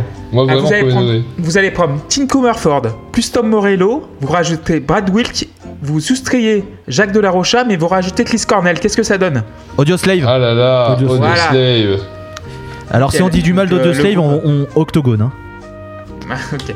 Ah, Erwan. euh, Octogone, qui est une figure mathématique aussi. Parce que j'ai bien senti Voilà, que tu n'aimais pas, euh, rejoint. tu n'aimais pas Audio Slave, donc on va se Je, je, ah si, il y a des trucs chez Audio Slave que j'aime bien. J'ai écouté, Si, les pochettes sont chouettes. j'ai écouté une fois, je crois. Non, si, des- il y a un album de The Slave que j'aime bien, je pourrais retrouver le nom rapidement. Donc, Bon, deuxième question. Ils se reformeront jamais du coup. Non, c'est dur. Voilà, hein, du coup, voilà, compliqué. c'était euh, donc entre 2001 et 2007 et la réunion a été avortée en 2007 parce que Chris Cornell, malheureusement, s'est suicidé. Canet. Euh, voilà. Donc, euh, voilà. Donc, euh, deuxième euh, équation mathématique. Odoslave, vous enlevez Chris Cornell et vous rajoutez Public Enemy, ça donne quoi? De la merde. Bonne Euh, réponse C'était les, les prophètes, je sais pas quoi. Prophets of Les Rage. Prophets of Rage. Professor Rage, voilà, Ah, formé en c'était- C'était pas 2007. si mal. euh. 2016. Non mais le- en live c'était cool mais l'album il est vraiment pas dingue. Les deux. Non, mais Les non. deux albums. Ah il y en a eu deux Ouais, pour dire à quel point ça a marqué les gens. Ah bah clairement le deuxième je suis passé à côté moi. Mais en live par contre c'était cool, nous on les a vus, Ah euh, je Ouais, non, mais d'accord, oui, c'était cool parce qu'il y a l'aspect- le, le- le côté nostalgie et que nous on n'a pas pu voir Rage, donc on s'est dit c'est notre seule occasion de voir Rage. Mais quand Ah tu bah regardes oui ça joue. Brad Wilk, il Ouais, a la, voilà, Brad ça a la ramasse. Ça suffit euh, largement. Brad Wilk, il a la ramasse, les chanteurs ils puent la merde, il y a rien qui, y a rien qui va. euh. Oh non, non, non, non. euh, Donc, du coup, les Prophets of Rage ont euh, a été dissous en 2019 parce que Rage Against the Machine va du coup pas se reformer. Pas pour l'instant, mais après, normalement. Et dissous, c'est pas cher. Sous, c'est pas cher. Elle m'a pris par surprise celle-là. Un lapin dans les phares, moi j'ai vu. ça m'a- ça m'a ça m'a scotché. Ah bah là. Alors, nouvelle question. Avec quel monument du rock Tom Morello a-t-il tourné en 2013 Euh, ACDC. Non. Je Monument du rock, hein. euh, J'ai- j'ai- j'ai vraiment, ça c'est. euh, Il y a lui. David Bowie? Non, non, non, 2013, non. Aussi, Ah mais il aurait un, pu, mais non. un, un mec non, mais en... Bowie, il a arrêté de tourner depuis des années, en train de 2013. Oui, bah, voilà. un mec en solo. Monument du un- Euh, oui, c'est en fait c'est un solo avec un groupe qui, qui le soutient Ah, derrière. bah, bah non, mais Voilà, c'est Johnny, Springsteen, c'est voilà. Johnny, c'est Johnny. Voilà. ouais. Non, c'est Il a tourné avec Bruce ouais, Springsteen et le E Street Band, voilà. Avec Ah, Springsteen, ouais. ouais. Voilà. Bah, ça m'intéresserait je- grave d'écouter. Ouais, mais j'avais regardé un live moi. Euh, Ah, Peut-être que Springsteen, ce serait bien, du coup. Oh, j'adore Springsteen moi. Voilà. Commencez pas JP s'il vous plaît. Ne dites jamais de mal de Springsteen. Euh, donc oui, il a tourné en 2013 parce qu'en fait Steve Van Zandt, le guitariste euh, normalement rythmique de euh, Springsteen, tournait Lillehammer en fait le- la série euh, norvégienne où il était. Et du coup, de quelle université est sorti Tom Morello? Euh, Harvard. euh, L'université de, la- de rue, hein, clairement. il, vient, il vient de, il vient de la street. Et- Hein. Il est sorti avec un Bachelor of Arts de- en sciences sociales, donc euh, Ah ouais, un truc qui sert à rien quoi. Voilà, exactement. Donc voilà, il joue avec. euh, il- Du Tu coup, vois, après, c'est- il a- il a- marrant parce Voilà. que quand tu dis ça, tu vois, il est sorti d'un bachelor euh, sciences, euh, sciences sociales à Harvard, etc. En France, en vrai, il a une licence sciences sociales à Lyon 2. hein, tu vois, Enfin, faut remettre les choses à leur place aussi. hein. Non mais ceci dit, ça, ça- ça lui a permis de caler un headshot monumental sur les réseaux sociaux il y a pas longtemps où il parlait de Trump. T'as quelqu'un qui lui dit mais mais euh, euh, d'où euh, d'où tu donnes ton avis sur Trump? Qu'est-ce qu'on s'en fout? Et le mec lui répond euh, très sobrement écoute, il y a pas besoin d'être diplômé de Harvard pour savoir que Trump fait de la merde. Par contre, je suis diplômé de Harvard, donc je te confirme, il fait de la merde. le, le- le- le- le taquet était soyeux, disons. Oui, j'avoue. Donc du coup, ouais, nous écou- vous nous écoutez toujours sur Rocha, Deezer, Spotify et euh, sur laposeclub.fr. Nous avons un compte Twitter également, la underscore pause underscore club. Nous, a- nous avons aussi, euh, je vous l'apprends, euh, dépassé les 10 000 écoutes Oh oui, sur notre podcast. Donc euh, merci Bravo. beaucoup. Bravo. Donc on vous remercie beaucoup. Et euh, continuez à nous écouter et merci infiniment. Et nous avons un Patreon si vous voulez contribuer. On, on remercie aussi également les personnels soignants en ce moment. Alors, est-ce que vous avez tourné le disque, messieurs? À, à noter, à noter qu'il faut le vendre un peu. Si les gens contribuent sur Patreon, ils peuvent euh, nous proposer un album. Tout à Voilà, fait. donc on va faire un album bientôt euh, sur Oui, Patreon. oui. Enfin, bon. Et on, on fera une compile de toutes mes blagues coupées au montage. Vous Ça, vous pouvez ça durera toutes les 5h30. Donc aussi, on embrasse Luc très fort qui reviendra très bientôt. Et Alors, qui, nous qui doit avons. avoir Est-ce que bien vous la mort de pas parler de ce disque. Ouais, cas, je pense qu'il- que Ouais. Je pense, je pense qu'il avait bien envie d'en parler. ouais. Je ne peux envisager Mais- un monde dans lequel Monsieur Cipher aurait euh, des difficultés avec ce disque. Bon, non, mais il Mais je pense qu'on en parlera bientôt, très bientôt avec lui. Alors, vous avez tourné le disque, messieurs, normalement, et on va commencer par bah, Know Your Enemy. Et qui va commencer, Oui. ça va être JP. Ouais, et bah, le trémolo est sorti. Euh, euh, à l'époque, c'était assez inédit, ce genre de riff à la gratte. Euh, Enfin, j'ai pas souvenir de morceaux où, le, le trémolo était utilisé de cette façon-là. Euh, et, euh, et moi, ça m'avait vachement marqué quand je l'avais écouté, en fait. Euh, je trouve qu'il a, ça- c'est l'occasion de parler de Morello, qui, a vraiment, euh, je trouve qu'il a, renouvelé l'approche de, l'instrument, quoi. Euh, J'aimais énormément. euh, Enfin, de guitare en plus qui est vachement sinueuse, qui, qui sous-tend tout le couplet. Là, c'est vraiment, vraiment super chouette. Euh, sinon, bah voilà, le morceau est un peu dans la lignée des autres. Et euh, par contre, euh, le son de basse à la fin est juste monstrueux. Euh, J'adore ce son-là. Mais bon, euh, le morceau est un peu moins bon que les autres, donc il prend que 8. Mais voilà. Mais par contre, voilà, le, boulot de Moreo encore sur ce morceau est juste. Par contre, JP, un, un peu comme quand, comme quand Seb avait aimé le tapping du solo de Mr. Crowley, je suis obligé de te, de te- Il me semble que c'est pas un trémolo, c'est juste qu'il a, il a un switch sur sa gratte qui permet à son micro de passer de 0 à 10. Et donc, il, est, euh, il fait des hammers avec sa main gauche et, euh, et euh, pendant ce temps, il actionne ce switch de manière à ce que ça, à ce que ça, ça fasse interrupteur en fait. Et à chaque fois qu'il fait un hammer, il, il actionne le switch pour euh, activer la guitare ensuite. Enfin bon, c'est, c'est, un- c'est un Ah ouais mais c'est sans pédale quoi. Enfin, c'est... Sur le, il fait, D'accord. il fait ça en dabant, c'est ça qui est fou quoi. on, par- on parle du solo Parce On parle du solo là ou de l'intro. Non, non, l'intro. Ah, pardon. L'intro. Parce que pour moi, c'était clairement un trémolo poussé au- dans ses retranchements, Ouais, bah tu non. vois. Avec le Ah, 0-1, quoi. Des- Pouf, pouf. des- Non, c'est, je, je confirme, en fait, il doit sûrement le jouer comme il le fait en croisant les bras, en activant ça, son, ouais, c'est ça. son truc. Et- a- après, je pense qu'il fait du tapping sur les cordes, il fait Oui, ta c'est ta ça, ta ce ta que- ce que et il active, Ouais, c'est ça, ça. ouais, et il active. euh, Tout à fait. Ça, faut le voir en live. Des fois, l'autre, il joue même pas, il débranche son câble, il se le tape dans la main, il fait un solo. Le, le- le mec, Incroyable. Des, le mec, des fois, il joue du câble jack. C'est ça. bah, Tim, tiens, tu vas enchaîner Bah, tu sur. sais, c'est euh, pas plus con que les- pas plus con que certains groupes qui font des solos de, de tronçonneuses. Et bah, Ou de tambourin, hein. et bah, grand plaisir de parler de ce morceau. Dès les 20 premières secondes, je suis à fond dans le truc. Entre la guitare du futur et la section rythmique qui déchire tout, bah, bah c'est merveilleux. Alors, autant vous dire que quand le riff principal arrive, j'ai envie de sauter partout et de, et de dégrader du mobilier urbain, quoi. C'est, voilà, Ah, la dégradation de mobilier urbain. J'ai- envie de- d'agresser des gens au hasard, voilà, c'est tout, c'est comme ça. hein. On a une intervention euh, du monsieur de Toul, j'ai marqué ça parce que je connais pas son nom, j'ai oublié. James Keenan. Voilà, c'est- en même temps c'est un nom qui est trop compliqué, il faut qu'il faut qu'il se remette en question aussi. Donc le monsieur de Toul pour un, pour un cri qui vient de très très très très loin et qui lance le meilleur solo du disque. Euh, Enfin voilà, franchement, celui-ci, c'est du Morello tout craché. Il y a tout dedans. Le mec, il, nous montre euh, sa panoplie complète euh, d'artifices guitaristiques et c'est absolument, absolument ouf.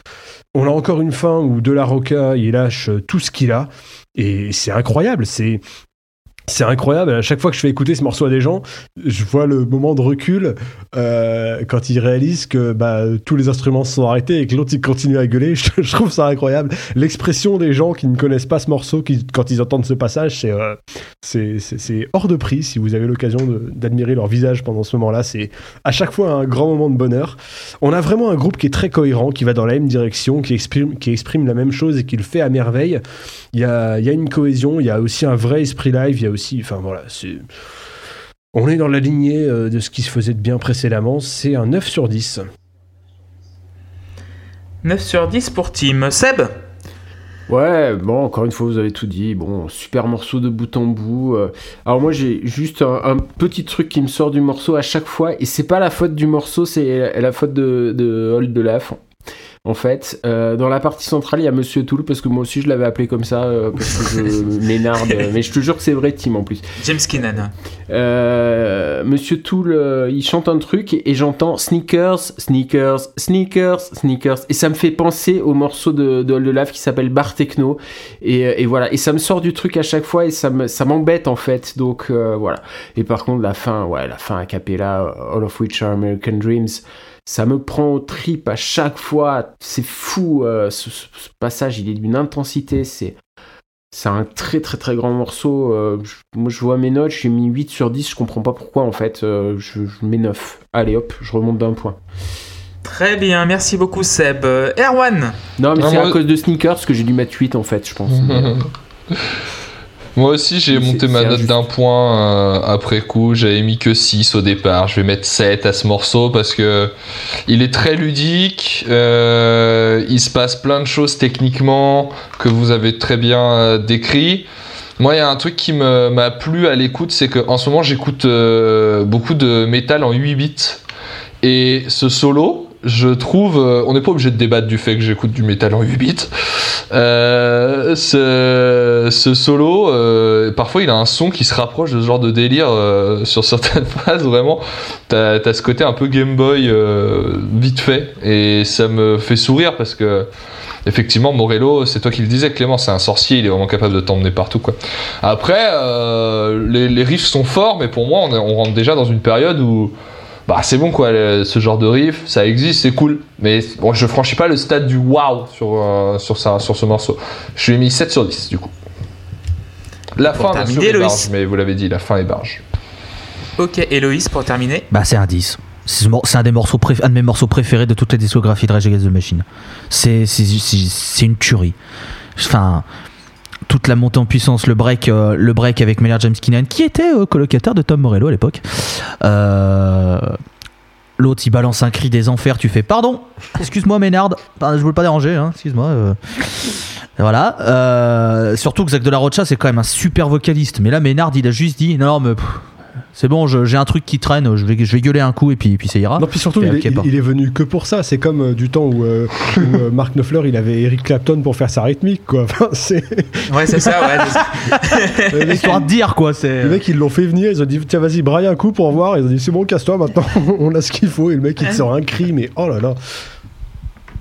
Et enfin voilà, et puis euh, donc t'as ce cri, ça repart avec euh, enfin Brad Wilk, tout et ça repart et t'as envie de ça y est de, de, te rebattre après, euh, t'es pris un cri dans la tronche et, et cette fin euh, avec l'autre qui balance les Yes I know my enemies! Et l'autre il te balance une liste, tu fais ok, alors attends, je prends des notes, alors euh, voilà, euh, les élites, tout ça, du pain, du beurre, ok très bien, enfin c'est incroyable ce morceau, je, je peux l'écouter en boucle, en boucle, en boucle et en reboucle, c'est formidable donc 10. Deuxième 10 pour moi, ouais, c'est pour moi c'est le morceau de l'album. Pour moi c'est le morceau de l'album. Il se passe plein de trucs dans ce morceau. Euh, en général dans, dans cet album c'est un peu trop carré pour moi parce que voilà il y a bah, bon c'est c'est formidable mais et là il y a c'est un petit morceau à tiroir machin. La production est complètement démente. Tom Pitch Shifter Moreno, euh, Morello là mais c'est voilà c'est incroyable. Et la dernière minute là putain j'ai envie de m'ouvrir euh, tu sais le front sur le rebord d'une fenêtre tellement c'est genre ça te met hors de toi mais c'est c'est formidable. Pour moi, c'est pour moi c'est le meilleur morceau du disque, donc 10 sur 10. Même, je pourrais mettre 11 sur 10, mais je peux pas. Euh, J'aurais pu changer les règles, mais bon, 10 sur 10, ça suffira. Euh, et oui, on pense à Luc parce que Miner Jinkinan est sur le morceau et il apporte euh, le, petit, le petit truc nécessaire, euh, le petit plus nécessaire. On va passer à Wake Up. Héloïse, tiens, vas-y. Salut, c'est encore un 10 sur 10 Ah merde, bien, bien Bah joué. ouais, non, mais ce, morceau, il est. Enfin. pff, les, montagnes russes, ça monte doucement, ça se rebaisse, tu te reprends des patates, tu te reposes, et alors l'autre à la fin. C'est c'est comme si c'était dit à la fin. Putain, merde, Ménard, il a sorti un gros truc, faut quand même que je montre que je suis pas un tocard. Il te hurle un wake-up, des enfers, où même les morts seraient en train de se réveiller pour aller taper la gueule au gars. C'est- formidable. Enfin. Oh là là, mais ce, ce morceau, c'est, enfin voilà, c'est- magnifique, c'est juste magnifique. C'est, c'est, c'est, c'est du génie, le riff est incroyable, le solo est incroyable, le son est incroyable, tout est incroyable, vous êtes incroyable. Euh, comme dirait Johnny, vous êtes génial. Et 10 sur 10. Eh oui, bonsoir Clermont-Ferrand. Saint-Etienne, pardon. Euh, JP, Wake Up. Ouais, bah ça sera un 10 aussi. bon, alors moi, forcément, je pense à Matrix quand j'entends ce morceau. hein. Euh, mais euh, ça n'empêche pas de- le morceau d'être super. Mais je trouve que c'est- un des meilleurs morceaux de, l'album. Je trouve que euh, tous les riffs, absolument tous les riffs de ce morceau à la guitare sont juste d'enfer. Donc, que ce soit le riff principal bourrin avec le flange, les riffs funky wah-wah sur les couplets, le solo avec le tremolo et la talkbox, le passage calme, tout est juste génial. Et, euh, et quand tu crois que c'est fini, t'en remets une couche encore plus dans ta gueule, quoi. Euh, c'est juste, c'est juste génial le, le- le- le hurlement de, Zach sur le Wake Up. euh, et puis, je trouve que Morello fait le solo le plus barré de tout l'album sur sur sur ce morceau-là. C'est un grand oui tout le long, quoi. Donc donc bah voilà 10 quoi. Tim, Wake Up. Oula, oula, oula, alors Wake Up. Alors, avec Bomb Track et Killing in the Name, c'est le morceau de l'album le plus kiffant à jouer. Euh, je, me semblait que c'était important de le dire. Enfin, jouer ça, c'est. euh, en fait, tu pourrais mettre euh, euh, le, truc en boucle et tu pourrais la jouer toute la journée. Je, m'en lasserai jamais. Tous les riffs sont d'une euh, efficacité redoutable. Je voulais souligner euh, ce que fait la deuxième guitare pendant le couplet, parce que tu as les, t'as les plans, euh, tu as la ligne mélodique de la guitare pendant le couplet, mais ils ont enregistré une deuxième guitare avec des palm mute, avec une wah-wah, et c'est du génie. Ça, Ah bah la guitare wah-wah elle est Ouais, géniale. ça rajoute complètement. euh, ouais. C'est une texture complètement La manière dont elle se cale par rapport au reste, juste incroyable. Au début, je pensais que c'était la même. Je me suis dit non, il est quand même pas capable de faire ça. Mais euh, non, non, ça ajoute vraiment un truc incroyable. Je range ce morceau dans la catégorie des morceaux irrésistibles. Euh, Loïs a parlé de la fin. Elle fait péter des câbles, mais vraiment. Et ça tombe bien parce que, parce que je m'en lasse pas. Quoi. Je, je suis pas capable de me lasser de ça et ce sera encore un 10 sur 10. Thank you.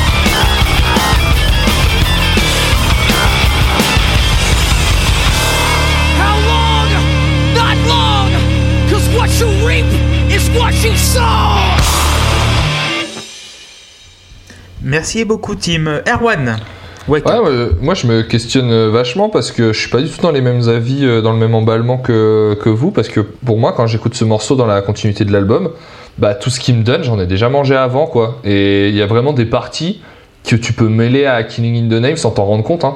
Euh, et ça, pour moi, c'est un problème. Pas un gros, hein, le morceau il est génial. Mais du coup, euh, je Bah, moi, ça me, ça me le fait à partir du morceau suivant. moi. Ah, ça me le fait déjà même un peu sur d'autres trucs. C'est, pas que je m'ennuie. Après, peut-être que c'est aussi euh, un problème de riche, tu vois. Genre quand tu bouffes euh, du caviar tous les jours, au bout d'un moment tu t'en lasses, hein, peut-être. Je, je sais pas, ça m'est jamais arrivé. Donc, euh, mais Ouais, c'est vrai, tu t'en lasses, je te le dis. mais voilà, peut-être que c'est ce- ce- cet effet-là parce que le morceau en lui-même est très cool. Mais du coup, dans le cadre du disque, bah ouais, quand je l'écoute, je me dis c'est cool. Mais j'ai déjà globalement un peu entendu ça. Je suis d'accord avec vous sur la, ce qu'apporte la Wawa. Euh, clairement, c'est un des plus du morceau. Et euh, bah, je- moi aussi, je pense à Matrix quand je l'écoute. Du coup, ça me fait un petit point quand même en plus aussi. Euh, et en plus, euh, en concert, c'est un morceau qui est particulier parce que De La Roca, il a souvent euh, pris beaucoup le temps durant ce morceau-là en particulier de faire des, des longs speeches qui, sera- qui sont presque des discours. Et, euh, et du coup, euh, ça lui donne une place euh, spéciale. Mais pour moi, c'est clairement pas un chef-d'œuvre de, démonstration et d'originalité euh, que vous décrivez. Alors peut-être qu'il faut que je l'écoute plus souvent à part, je sais pas. Mais j'ai mis que 6. Ok, euh, Seb, pour terminer sur Wake Up. Ouais, alors euh, soit je suis sourd, euh, soit je suis sourd mais d'une autre façon, soit j'ai raté un truc. Euh, pour moi, c'est évident qu'il y a un, un hommage à Cachemire sur le, le riff Oui, principal. Ah bah, sur le riff principal, c'est bah oui, Ouais, c'est non, ça, bah oui, bien sûr, sûr. bien sûr. Non, mais vous en avez pas parlé jusqu'à présent. C'est Non, c'est c'est vrai. là Non, que j'ai dit ouais. soit je suis sourd, soit je suis sourd. Donc ben, voilà, parce que ça me semble tellement. euh, voilà, moi ça me fout une Ah bah, que c'est clair que le riff de truc. départ. Ça me fout une patate. Et quand il revient, ce riff Cachemire, au milieu du morceau, c'est. pouh, Voilà, je. Voilà, je, c'est mobilier urbain quoi. Bah, c'est. Cachemire, mais qui est devenu anarchiste et qui a fait pas mal de muscu, quoi. Enfin, c'est- c'est je trouve ça je trouve que c'est une idée géniale en plus d'avoir euh, d'avoir fait cet hommage là à Cachemire donc euh, voilà et puis putain mais qu'est-ce que qu'est-ce que ça sonne bien? Je dis je redis mais c'est- vraiment c'est vraiment top et putain et Zach alors euh, Zach Roca ou Rocha? Parce que j'ai l'impression qu'il y a deux il y a deux Alors teams moi, euh, moi, je dis Roca, mais clairement je sais pas le prononcer, hein, Moi, c'est de l'instinct. hein. Moi je dis Jacques Ah, de la Rocha, j'ai toujours dit Jacques de la Rocha donc euh, je, je mais je dis pas que j'ai juste hein. mais moi moi moi je pose la question en fait je- j'ouvre le débat euh, très très, Ce qui est sûr, c'est que ça, ça se prononce pas moutarde. Ça, c'est une certitude. ni Euh, ni aubergine. important, Ni et c'est important de le préciser parce que souvent les gens. bah, on peut, on peut, les- on peut en dresser une liste, je pense qu'on gagnerait du souvent, temps. font- souvent Voilà. les gens font l'erreur, ils disent j'adore comme, comme en moutarde chante dans Rage Against the Machine et il était obligé de, de, de rapper à l'ordre. et ça Bah oui, c'est ça, tu vois, dit non. Par contre, euh, ça ne se prononce Voilà, pas comme ça. Bon, je suis, je suis content qu'on ait éclairci ce point. C'était tout, tout simplement pour dire que Zach, il est. Putain, qu'est-ce qu'il est bon. Voilà. Ah bah ça. Ça, ça, ça, ça, ça- c'est, c'est incroyable. Enfin, je, je, ce, ce gars est né pour faire ça, quoi. Euh, c'est, c'est incroyable à quel point il est bon. Ça coule de source. C'est, d'une évidence, d'une limpidité. euh, euh, c'est waouh. Franchement, euh, moi, c'est un 10 sur 10 Wake Up. Ben, cinquième 10 sur 10 euh, du lot. Euh, oui, c'est. J'ai mis sur mes notes. Jimmy, c'est toi? Jimmy pour Jimmy Page. Euh, en Ah fait, bon? Aussi, l'accordage est tellement bas que euh, c'est fait pour rajouter 6 cylindres au V12 qui, qui est en train de rouler. Euh, en plus, on n'a pas parlé du contexte de cet album-là. En fait, l'album est sorti en 92, en novembre 92, et il y a eu des émeutes à Los Angeles en 92 au début de l'année. Et euh, voilà, donc euh, le contexte politique est très fort. Et euh, Zach de la Rochère, en fait, pour moi, c'est le morceau où le contexte politique euh, importe le plus. Et voilà, il n'aime pas la police. Il, voilà, il et, pour moi, c'est le morceau qui symbolise plus que limite Killing in the Name euh, enfin, de ce contexte-là, en fait. Voilà, pour moi, c'est un morceau qui marque l'époque plus que le Killing in the Name.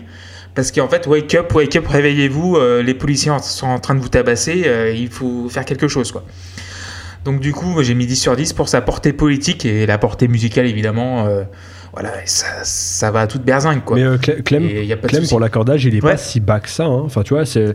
euh, c'est- Il est pas un petit peu plus bas, bah, un- il, est- il d'habitude est en drop de ré. Enfin, c'est, euh, il, a droppé son mi de. euh, pour en faire un ré, mais c'est pas non plus. euh, Enfin, tu vois, Black Sabbath, c'est beaucoup plus, c'est beaucoup pas plus fou, grave. quoi. Ouais. Et, euh, Oui, oui, c'est vrai. et euh, Mais il est plus bas que certains titres de oui, c'est l'album. c'est le même accordage que Killing in the Name. Voilà, c'est ça en fait. Voilà, c'est ça. Mais c'est pour ça en fait que ça m'a fait penser à ça. Euh, donc après, on va passer un petit peu à Fistful of Steel.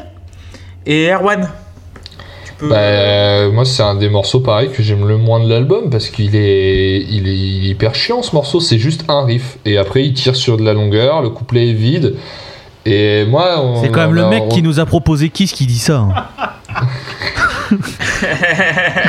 Ouais, mais Kiss, j'y peux rien. Kiss, c'est pareil tout le temps. Et ouais, Et c'est sais moins bien. quoi. Et c'est Il y pas avait- bien. Il Pas- même pas un riff dans Kiss. C'est pas vrai. Destroyer. Si, il y avait c'est des un riffs c'est pas vrai, Destroyer, hein, il y a, il y a riff. Destroyer, Il y a c'est un riff. Et encore. euh, il y avait des Detroit refrains. City. Ouais, Voilà. bah, j'aime qui C'est Motley Crue, ouais, je sais pas quoi vous dire. mais- j'aime vraiment Motley Crue en plus. Mais euh, ouais, il y a la fin qui pète un peu, quoi. Mais sinon, le reste, ça tire en longueur et on est dans ce, genre de morceau où il y a un riff pour le refrain et le couplet, il y a rien dedans. Donc ça moi, ça me dérange. J'ai mis que 5. JP. Ouais, je suis un peu moins sévère, j'ai mis 6, mais c'est vrai que le morceau, je le trouve pas foufou. Alors déjà, bon, je pense qu'il pâtit euh, un peu de, passer derrière euh, le morceau d'avant, quoi. Euh, Il y a un truc qui est rigolo, c'est l'effet sirène avec la guitare. Euh, mais, mais sinon, voilà, je trouve que ça, ça apporte rien vraiment de, neuf. Euh, et je trouve le, ri- le riff un peu moins évident, un peu plus dissonant, et je trouve qu'il il marche pas très bien. Donc voilà, donc j'ai mis que 6. 6 sur 10 pour JP. Euh, Tim. Oui, alors euh, déjà, moi je voulais quand même euh, revenir sur euh, ce riff d'intro. Deux power chords, deux harmoniques, c'est tout. Et c'est simple, mais ça marche tellement bien. C'est un de mes préférés de, l'album, et c'est un de mes riffs préférés de, tous les temps, je crois. C'est dans sa simplicité, dans le fait que, enfin, t'en as, pas beaucoup. C'est euh, un mi, un fa dièse, deux, deux harmoniques, et c'est tout. C'est pli- c'est plié, ça s'arrête là, et c'est incroyable. Ça marche tellement bien. Après, euh, Erwan, t'avais fait la remarque sur, euh, sur Bullet in the Head, je crois, sur le fait que euh, il manquait des, des trucs un peu plus hip-hop sur le couplet. Euh, je suis d'accord sur ce morceau-là. Je trouve Morello un peu flemmard sur les couplets. Enfin, genre, ok, t'as fait ton slide euh, qui donne un effet sirène, tu l'as fait une fois, d'accord. J'aurais aimé euh, voir arriver autre chose. Et pour le coup, là, il y avait la place de glisser des, trucs un peu plus, un peu plus, euh, euh, hip-hop. euh, je sais pas. Voilà, je suis un petit peu sur ma fin sur les couplets. Globalement, la recette est la même, mais il y a aucune raison de changer. ça marche super bien. Encore une fois, on a une belle montée en puissance. Après, c'est le problème de ces disques qui sont assez monolithiques. hein. On s'était, on, on avait été confronté à ça sur le Tool, euh, sur le sur le Architects aussi. Euh, c'est forcément compliqué quand tu as une recette qui est, euh, qui est déclinée et déclinée et déclinée.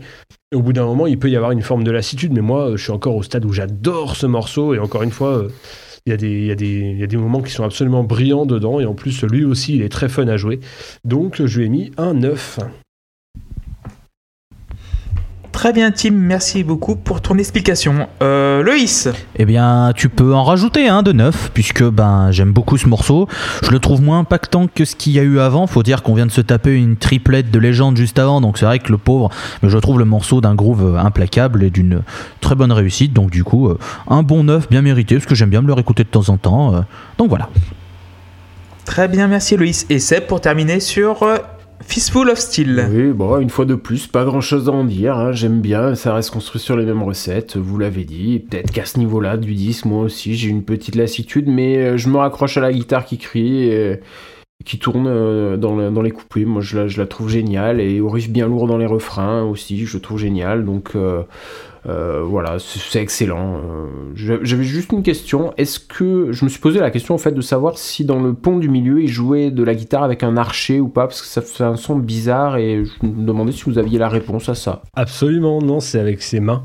Il, fait, il, il- C'est avec ses il mains. fait du scratch au niveau des. Enfin, il frotte les, les cordes avec sa main euh, au niveau des micros en, tripotant son, le même potard qui lui permet de couper ses micros.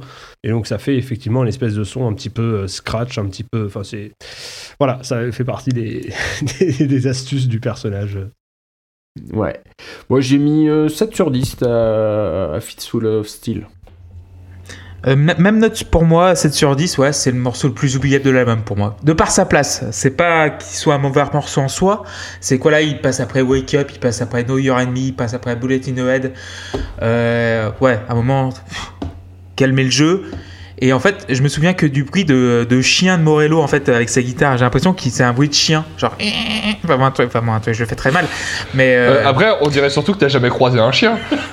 ah, si, ouais. Ouais, Parce que là, on aura quand même dit, on aura quand même dit une Opel Corsa avec les freins qui, qui, euh, qui sont flingués. hein. Et j'ai mis dans mes notes un bruit de chien, donc je sais pas pourquoi j'ai mis ça euh, quand j'ai écouté cet après-midi. Enfin bon, bref. Euh, oui, c'est la chambre. En fait, c'est la place. En fait, c'est plus la place que, que le contenu en lui-même qui fait baisser la note à 7 sur 10. Et je vais enchaîner par bah, Township Rebellion ou entre guillemets Mark Corbel. Donc du coup 9 sur 10 pour moi parce qu'il y a de la cobble de partout dans Ah, ce morceau.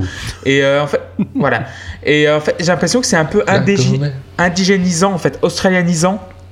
Parce que Township, je pense que ça doit parler de l'apartheid, il me semble, euh, je pense que ça doit parler de ça ou des ghettos. Et en fait, c'est bien pour se remettre dans le, dans le bain après Wake Up. En fait, pour moi, euh, Fistful, of Steel a été vraiment une pause pour repartir, pour mieux repartir après sur la fin de l'album. Et c'est un très beau morceau, 9 sur 10. Et je vais passer la parole à Seb. Ouais, bah les percussions, hein. Bordel, euh, ces percussions, qu'est-ce que, qu'est-ce que j'aime ça et, euh, heureusement qu'elles sont là parce que euh, je trouve qu'elles elles apportent quelque chose en plus qui, qui permet au morceau d'avoir sa singularité, d'avoir sa, propre signature en fait. Et autrement, ce morceau, il aurait été, il aurait été noyé au milieu des autres et, et du coup, c'est pas le cas. Et voilà, parce que c'est vrai que tout le reste euh, est, est assez similaire à, à ce qu'on a eu avant. Donc euh, voilà, heureusement qu'il y a ces percus et euh, je lui mets 7 sur 10 du coup. 7 sur 10 pour Seb. Erwan. Bah, je suis assez d'accord, les percus, c'est ce qui donne l'intérêt au morceau. Dans l'intro, il y a presque un. Dans l'approche et dans les sons, il y a presque un côté euh, techno-indus, en fait, qui est pas euh, inintéressant. Je trouve ça assez original. C'est juste dommage que ça dure pas. Et euh, pour moi, il y, a, des vrais questionnements sur la construction du morceau. À savoir qu'ils font la transition entre cette partie et la suivante de deux façons différentes euh, dans le morceau. La deuxième fois, ça marche très bien. Dans la première, c'est fait vraiment à la zub, ça marche pas. Donc je comprends pas pourquoi pas la faire deux fois de la même façon. Et, euh, je comprends pas la dernière partie, qui, pour moi, on dirait l'intro. Pas qu'elle est nulle, mais on dirait l'intro d'un autre morceau. Je, L'effet sur la guitare est cool à la limite, mais je, je comprends pas trop pourquoi c'est construit comme ça? Par contre, il y a plein de choses que j'aime bien. Le solo de guitare, il est cher cool. C'est c'est vraiment euh, très qualitatif. Donc euh, j'ai mis 6 au morceau. Et j'ai l'impression, en fait, avec Morello, j'ai l'impression qu'il essaye de- d'imiter un didgeridoo à un moment. Je sais pas si vous. Genre, tu sais, il va dans les basses ou va. enfin, Ouais, ouais, ouais, clairement. C'est un, c'est un sorcier, quoi. Euh, donc, donc 6 sur 10 pour Erwan. Euh, Tim? Oui, alors moi, ce morceau, il marche un peu moins bien sur moi. Ça reste de très bonne qualité, mais ça m'emmène pas aussi loin et aussi fort que, euh, que les morceaux précédents. Euh, il y a des bonnes idées dans l'ensemble, mais voilà, ça me fait un peu moins d'effet, donc je l'ai mis entre guillemets que 7. Donc 7 sur 10 pour Tim. Loïs J'aimerais qu'on s'arrête deux petites secondes sur la fin du morceau et la reprise du riff du refrain qui est d'une monstruosité comme jamais je n'ai entendu. On, en a, on en a bouffé des moments où j'ai envie de me battre. hein. Mais là, t'as le solo, t'as cette espèce de partie où ça fait une montée en puissance et d'un coup, ça repart sur le riff du refrain avec Morello qui, qui le joue et qui est doublé derrière avec un autre truc. Mais ça, j'en veux en boucle. Vraiment. Ce passage, je pourrais arrêter le morceau, juste prendre au moment où ça repart, plus toute la fin du morceau, et je pourrais me faire un collage de 15 heures de ça et donner des coups de poing à mon mur tout le temps. Genre au moment où ça part, ah et, et en boucle. Ah c'est affolant, c'est génial. Alors pourtant, c'est un- c'est une recette qu'ils font souvent, c'est-à-dire euh, morceau, solo, euh, pont, et euh, on repart sur un autre truc. Ça, ils l'ont fait, ils l'ont refait. Mais là, mais c'est. Quand ça repart, je peux pas m'empêcher. Manu qu'elle fait avant-arrière tout seul. Enfin, je- je me- j'ai envie de me balancer. C'est c'est juste imprononçable. Donc, du coup, je vais lui mettre 9 parce que bon, 10, ce serait un peu exagéré. Surtout ce qu'il y a, vu ce qu'il y a après, mettre 10 avec ce qu'il y a après, ce serait quand même un petit peu, un peu exagéré. Mais putain, quel morceau encore. Enfin, pff, incroyable. Et on va terminer par JP. Euh, ouais, bah, C'est vrai que, que les percus, c'est c'est le, le- le petit plus dans le morceau, mais euh, euh, moi, ça me permet pas de le sauver, en fait, parce que je trouve que ça recycle beaucoup de plans qu'on a déjà entendus. Euh, voilà, donc euh, en fait, j'ai pas grand chose à dire sur ce morceau-là. Je trouve que que ce soit dans la construction ou dans les plans, il y a, rien de neuf, si ce n'est effectivement euh, ces percus. Donc, bah, c'est le morceau qui a la plus mauvaise note. Il a 5. 4 points de plus pour moi, 9... Euh, non, je l'ai déjà dit, je suis con. Euh, donc du coup, on va passer à Freedom, le dernier morceau de la galette, et c'est Tim qui va commencer. Oui, alors Freedom, c'est un morceau qui a un esprit euh, presque improvisé, notamment sur les couplets, où chaque musicien fait un peu ce qu'il veut, mais toujours dans un ensemble ultra cohérent. C'est génial. Le solo termine de m'emporter une dernière fois. La section rythmique, derrière, on en a déjà parlé, elle est comme le début du disque, elle est sublime. Et puis arrive le bouquet final, mais on va te faire exactement la même. hein. On calme le jeu, et puis ça monte, ça monte, ça monte. Ça s'arrêtera jamais. Les cris de Zach depuis le début de l'album, ils sont merveilleux. Ces, ces cris hyper profonds, tu sens que ça vient du fond, du fond, du fond. Et qui, le mec te met absolument tout ce qu'il a dans la gueule. Et, voilà, c'est une dernière fois. Une dernière fois, on te fait cette recette-là. Et une dernière fois, moi, ça va m'emporter euh, complètement. Alors peut-être qu'il y a un petit peu de lassitude quand même qui fait qu'il y a euh, un petit point en moins. Il n'a que 8. Mais, euh, mais voilà, encore une fois, c'est top, quoi. Merci beaucoup, Tim. Erwan, Freedom, le dernier titre du disque. Là, clairement, ce morceau, avant 1 minute 50, il m'intéresse pas. Il y a rien dedans. C'est que des trucs qu'on a déjà entendus ou des trucs et, je trouve ça dommage. C'est la seule, les deux choses qui m'intéressent dans le morceau, c'est le final. Tim l'a dit. Le final, c'est surtout se projeter dans ce que ça peut être en live. Ça doit être un défouloir quand même assez euh, assez costaud. Ça gueule, ça tape, ça marche. Euh, le seul moment qui est cool, c'est le moment où le, tempo est un peu doublé là. Où, euh, je sais pas, sais pas vraiment si le tempo est doublé ou si il y a un truc qui se passe au niveau du rythme que je lis pas très bien mais qui est euh, intéressant. Voilà. Et euh, sinon, le reste, euh, Osef, le solo est Osef de fou aussi. C'est incroyable. 6 sur 10. Ok, merci Erwan. Loïs, Chef-d'œuvre, chef-d'œuvre. C'est un chef-d'œuvre. Ce morceau, ça termine l'album avec une immense gifle. Encore une fois, enfin, c'est.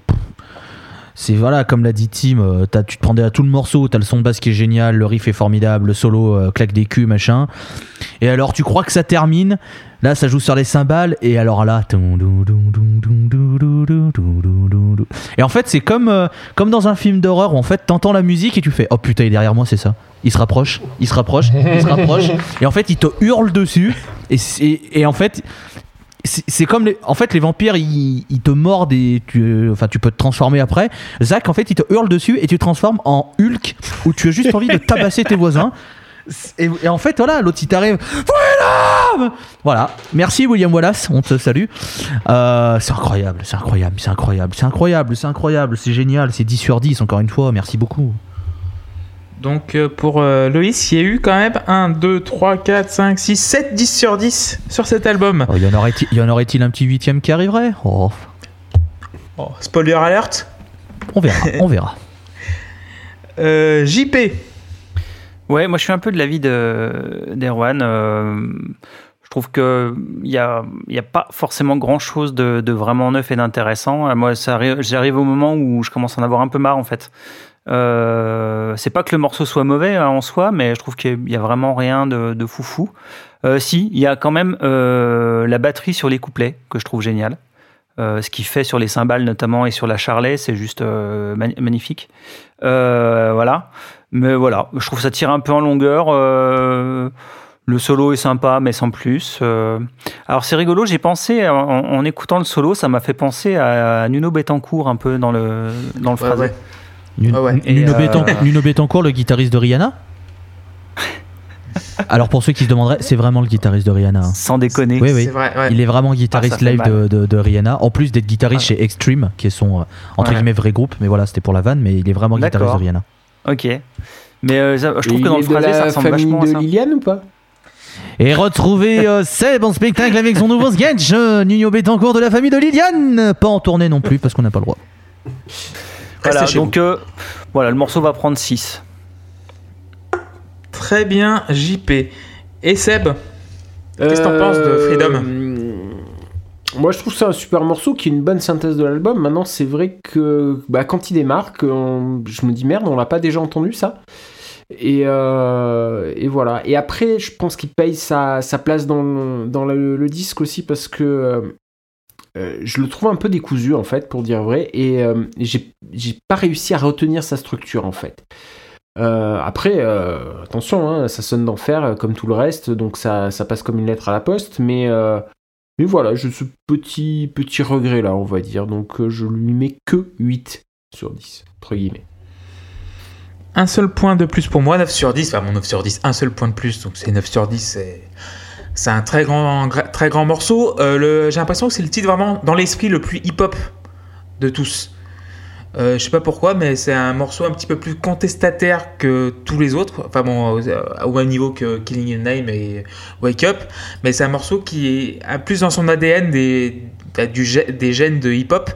Et euh, oui, cette fin où tout se casse la gueule, bah, genre voilà, on balance tout. Voilà, euh, on débranche les amplis, on fait tomber les cymbales, on, on fait péter les tambours, euh, on- la basse elle reste branchée, Morello il a son câble. euh, voilà, c'est terminé. Non, ça c'est un canard colvert. Voilà, merci. Et voilà, fin du game quoi. Il y a, pour finir un album, on- je pense pas qu'ils auraient pu finir un album autrement que ça, genre en laissant tomber tous les instruments et genre au lieu d'un coup sec d'une note, genre. Non, en fait, il fallait que ça, ça finisse en chaos parce que le, le- le disque est, est une ode au chaos quoi, une note au chaos et une ode à la révolution et, et tout ça. Pour moi, c'est une fin très à propos Et, tout, et ça mérite un 9 sur et 10. d'ailleurs, tout est KO à côté. Tous Merci mes idéaux, des mots euh, abîmés. Tout à fait. On a des amoureux de la chanson française parmi nous Évidemment. dans la Post Club. cette- Cette chanson-là, Ouais. quand même. euh, Alors, donc, nous avons fini cet album déjà. En, en, très qua- bon album. en quatre fois moins de temps que la- que l'album précédent, quand même, il faut le. C'est vrai. C'est quand, il y même- Il n'y a plus pas trop de débat. c'est hein. quand même plus Non, simple quand vrai, tout le monde est d'accord. voilà. Ouais, la démocratie, commencer- ça marche quand tout le monde est content. Sinon, voilà. Et on va commencer par bah, qui va donner son petit bilan en premier? Ça va être Seb. Ouais, alors je sais pas si c'est le cas ou pas, mais pour moi, enfin, qui ai grandi euh, à une époque où ce disque est apparu, euh, c'est un album qui a inventé un nouveau style musical. Je dis peut-être des conneries, peut-être que ça existait avant, mais en tout cas, moi je l'ai vu apparaître avec ça. Euh, cette espèce de, de rock rappé ou ce, ce rap metal, alors qu'il y a certainement un nom de genre que les experts connaissent. La mais fusion. moi pas. Voilà, bah tu vois. Euh, un expert, donc euh, en la Non. personne de Loïs. Euh, tous les quatre, les, les, les quatre musiciens, ils sont, sont au top et ils font des choses tellement folles avec leur instrument. Alors oui, la voix est un instrument, hein, c'est le seul cas où on est à la fois instrumentiste et instrument. Euh, mais, euh, mais la voix de, de, de Zach euh, Moutarde, ben, elle, est, elle, est, elle est parfaite, quoi. Et,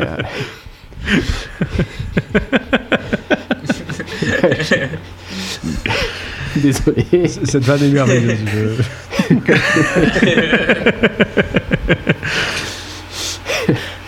Donc la voix de Zach, elle est parfaite, et notamment, euh, notamment pour euh, véhiculer euh, la rage. Alors sur, euh, sur la pochette, il y a écrit qu'il n'y a, rien qui, n'a été samplé, qu'il n'y a pas de, de, synthé. Cet album, il est, authentique, et c'est un cri jusqu'au bout. C'est un cliché, euh, mais je trouve que c'est le mot qui représente le mieux ce que le groupe a, voulu faire passer. Et c'est tellement bien fait qu'on est obligé de s'incliner, voilà.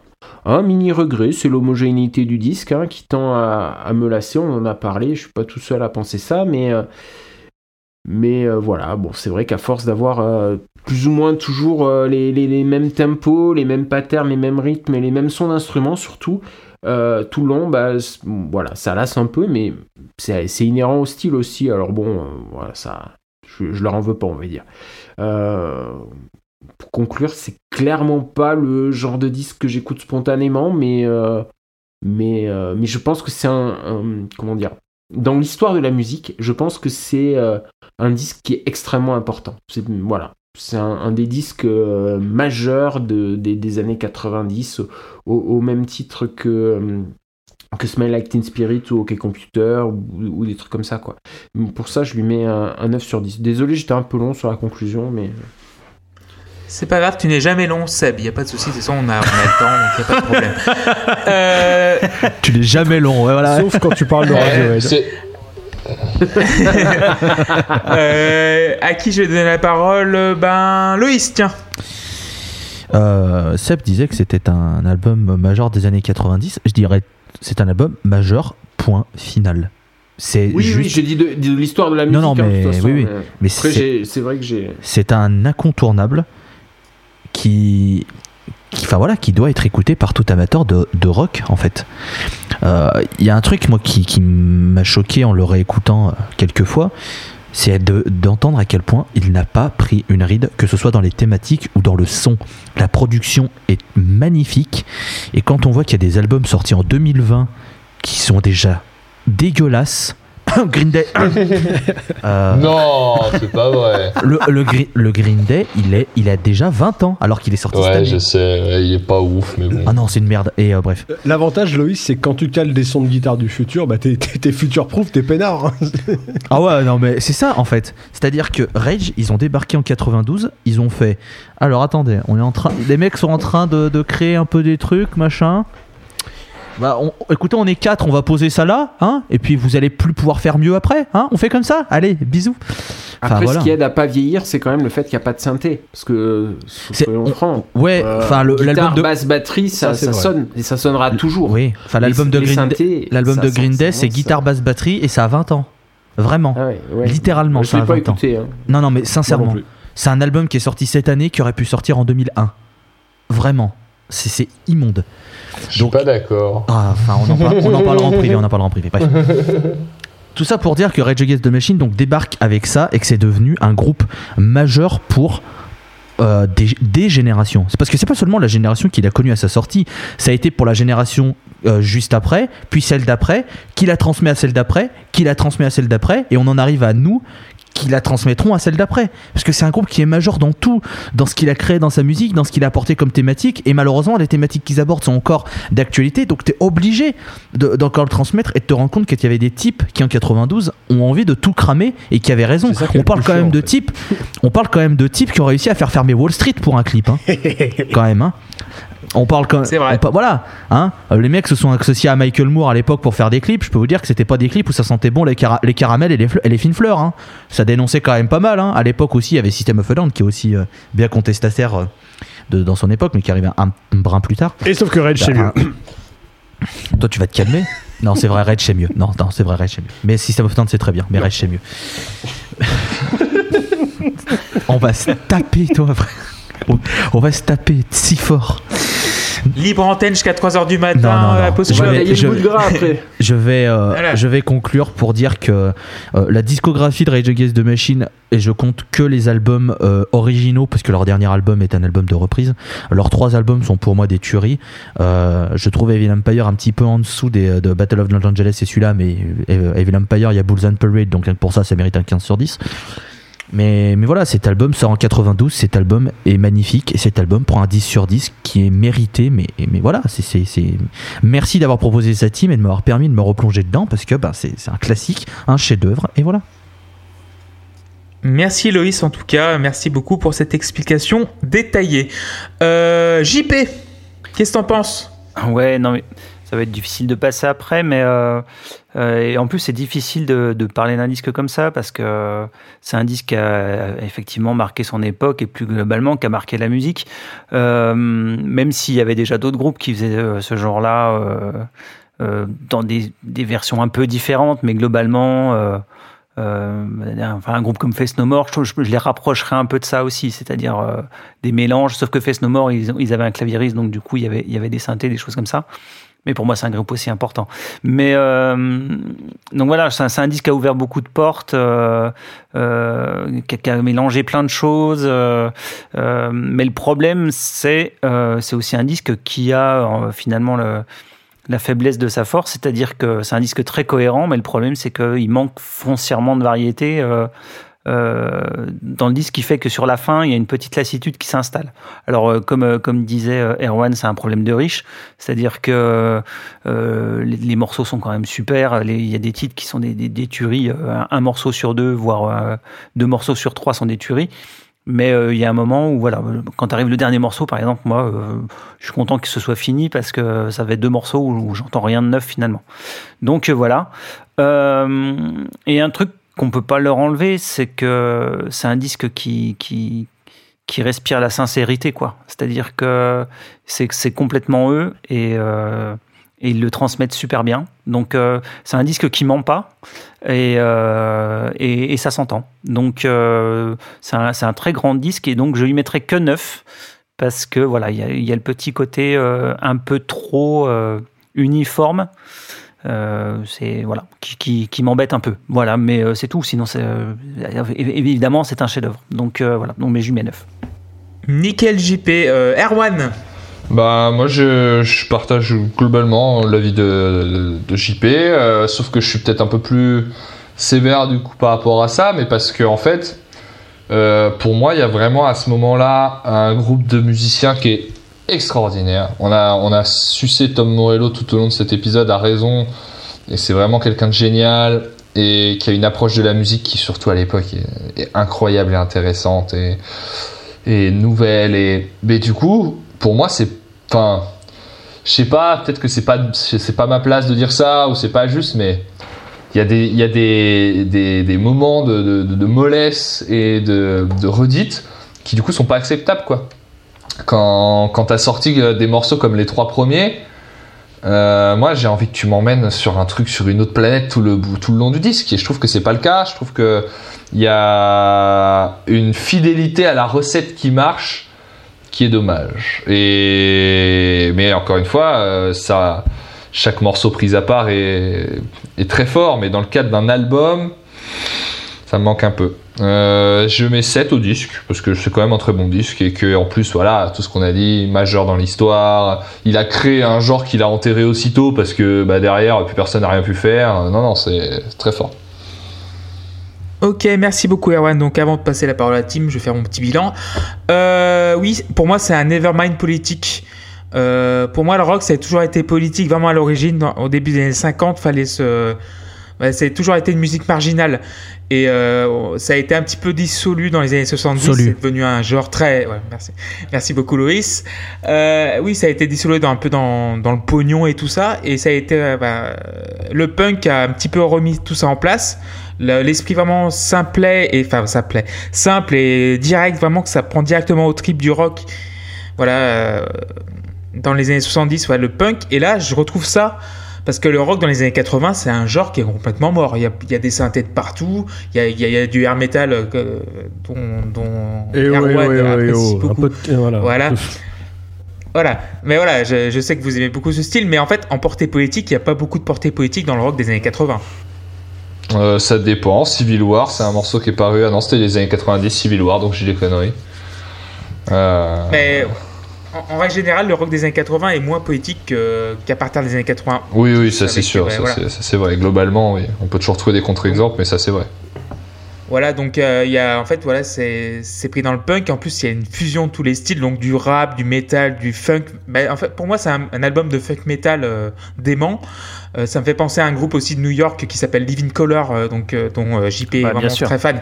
Et c'est- pour moi, en fait, j'ai découvert Rage via Living Color Euh, parce que c'est vraiment le c'est dans cette euh, dans ce, ce univers là et pour moi c'est vraiment c'est le retour à la protest song de Dylan vraiment le, le, ro- le rock et le, la- le texte qui, qui, qui bouge les puissants, quoi.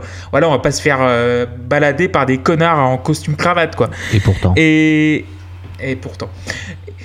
Et finalement, pour moi, c'est un album qui, voilà, qui est au même titre que bah, Machine Head, euh, un album qui est vraiment qui marque son époque et qui marquera vraiment son époque euh, par-delà des décennies et vraiment dans 50 ans on en reparlera encore comme euh, Sgt Pepper aujourd'hui. Donc du coup oui cet album a 20 euh, presque 30 ans Mmh. et euh, 28. cet album tu peux euh, voilà 28 ans et euh, Toujours, il te manque deux, hein, finalement. voilà, il manque deux. tout- et voilà, et il restera dans les mémoires, quoi, même dans, dans 15 ans ou 20 ans. Et je vais donner la Du parole coup, à Tim. du coup, ça fait Donc, dans du coup, pour 17 moi, et 22 ans. voilà, exactement. et euh, voilà, et finalement, voilà, ça va être un 9 sur 10 parce qu'en fait, voilà, ce que a dit, euh, ce qu'a dit euh, JP et Erwan, en fait, c'est l'homogénéité qui me m'enlève un petit point. Tim, tu es prêt? Tout à fait, mais ça va pas être, euh, ça, ça va Bah, pas être vas-y. bien long. Euh, vous l'avez compris, musicalement, ce disque me plaît, mais j'irai plus loin que ça. Je pense que cet album est parfait. Euh, les morceaux individuellement ne le sont pas, mais euh, l'album est parfait. Je m'explique. Il est censé exprimer la rage et la colère. C'est l'intention de base de ça. Et à mes yeux, jusqu'à ce jour, ça n'a pas été fait euh, aussi bien et avec une telle portée que ça. Si tu me parles de colère et de musique, je te réponds Rage Against the Machine et cet album-là directement. Je pense que t'as des, t'as des, on, par- on parle de certains morceaux, par exemple, euh, je sais pas moi, si t'es, euh, si, ouais, si, t'es un petit peu nostalgique, si t'as un peu le blues, ben on va te, on va dire d'écouter du BB King, des choses comme ça. Mais là, euh, si t'es, si t'as de la rage à exprimer, on va te dire écoute ça directement. Cet album essentialise et, euh, et concrétise ce qu'est la rage dans la musique. Et quand, un, et quand un album arrive aussi bien à transmettre le message qu'il voulait transmettre, c'est qu'il est, selon moi, parfaitement réussi. Donc c'est pas mon disque préféré, pas loin, c'est un de, un de mes préférés, mais je considère qu'il est parfait parce que l'intention est euh, parfaitement réalisée et qu'il transmet euh, comme jusque-là aucun autre n'a réussi à me transmettre euh, l'intention des, des auteurs. Donc il prend un 10 sur 10 et j'hésite pas à le qualifier d'album parfait. Voilà. Bah, merci beaucoup Tim, donc du coup c'était la Post Club numéro 41. Merci beaucoup Loïs, merci beaucoup Seb, merci beaucoup JP, merci beaucoup Erwan et merci beaucoup Tim. On remercie également Luc qui va bientôt nous rejoindre bientôt. Bientôt. Euh, donc du coup là, bientôt. Euh, voilà. Et final, donc euh, finalement on sera, en fait on va faire des petits épisodes pendant la quarantaine, il y a pas de souci. On va, on va faire un, un épisode spécial la porte d'entrée avec Dire Straits, avec qui sera avec Tim, Seb, JP et moi-même. Et qui Euh, Et voilà, et qui veut, si vous voulez nous rejoindre aussi. Euh, Loïs, avec ses deux compères, continue la scène, évidemment. Euh, J'embrasse les deux compères de Loïs également, qui font un boulot exceptionnel depuis le début. Euh, et également, nous allons faire aussi une émission spéciale quand- Luc reviendra parmi nous, parce qu'il a un problème un petit peu d'internet. Euh, le bout de gras, donc on va parler de nos écoutes du moment. Ah ouais donc on écoute un petit peu. euh, Je suis au courant voilà. de rien, moi c'est génial. Ah d'accord. T'as le gars, il a la ramasse. Il est incroyable. Tu sais qu'on est dans la pause club, Tim? Tu sais que. tu sais- Tu sais qu'on chronique des albums Tu sais que ça fait 41 épisodes qu'on enregistre. voilà. Mais vous êtes qui ça en fait fait presque deux ans qu'on enregistre. Voilà. Sortez Donc, de chez moi. Coup, là, va- Sortez de chez moi.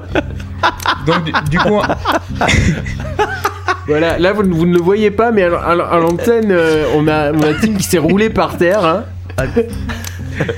Et voilà, donc on va faire des épisodes pour combler tout ça et Tim- voilà. Tim. vous- voilà. Tim, moi c'est Loïs. Alors il y a Erwan, il y a Seb, il y a JP et le- la personne qui présente s'appelle Clément. Enchanté.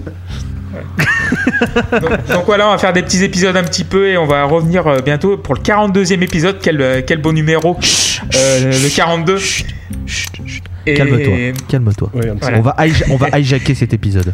Et du coup, voilà, ben, c'est le débat de Louis, justement, le numéro 42. Et le thème du débat, voilà. Alors, j'ai proposé quelque chose qui, je pense, va être très très bien, puisque je vais demander à mes compères et on va discuter de savoir est-ce que les chroniqueurs musicaux ont encore un intérêt en 2020 Voilà. Voilà, histoire gros, de. Est-ce que histoire ce qu'on de- fait, nous, depuis 41 épisodes, c'est de la merde? Est-ce Non, que ça sert à parce que nous, nous, je ne connais, je considère pas comme des chroniqueurs musicaux et Ouais, je non, préciserai sais, euh, c'est ça. juste- Et c'est histoire de faire un épisode pour encore plus déverser ma haine de moi-même. Ça va être très très bien. On va s'entendre dans la misanthropie et la haine de soi. Ça va être génial. On va sortir les cotillons, la langue de belle-mère et le champagne. Ça va être trop bien. Wouh en vrai, je pense que Seba va être très intéressant. Bah, tu- J'ai hâte d'entendre vos Tu le avis. vends bien, ça fait plaisir. Mais j'essaie de bien vendre à chaque fois les choses. hein. Vous verrez quand on va avoir Paramore, je vais vous faire une pub. oh là là, des thématiques encore une fois joyeuses. Hmm. Ça va être un régal. Vous nous écoutez sur Rocha, Spotify et Deezer, lapostclub.fr, la underscore pose underscore club. Et on se retrouve très très vite. Et prenez soin de vous surtout. Bisous, Merci, ciao, à bientôt. Bisous, ciao.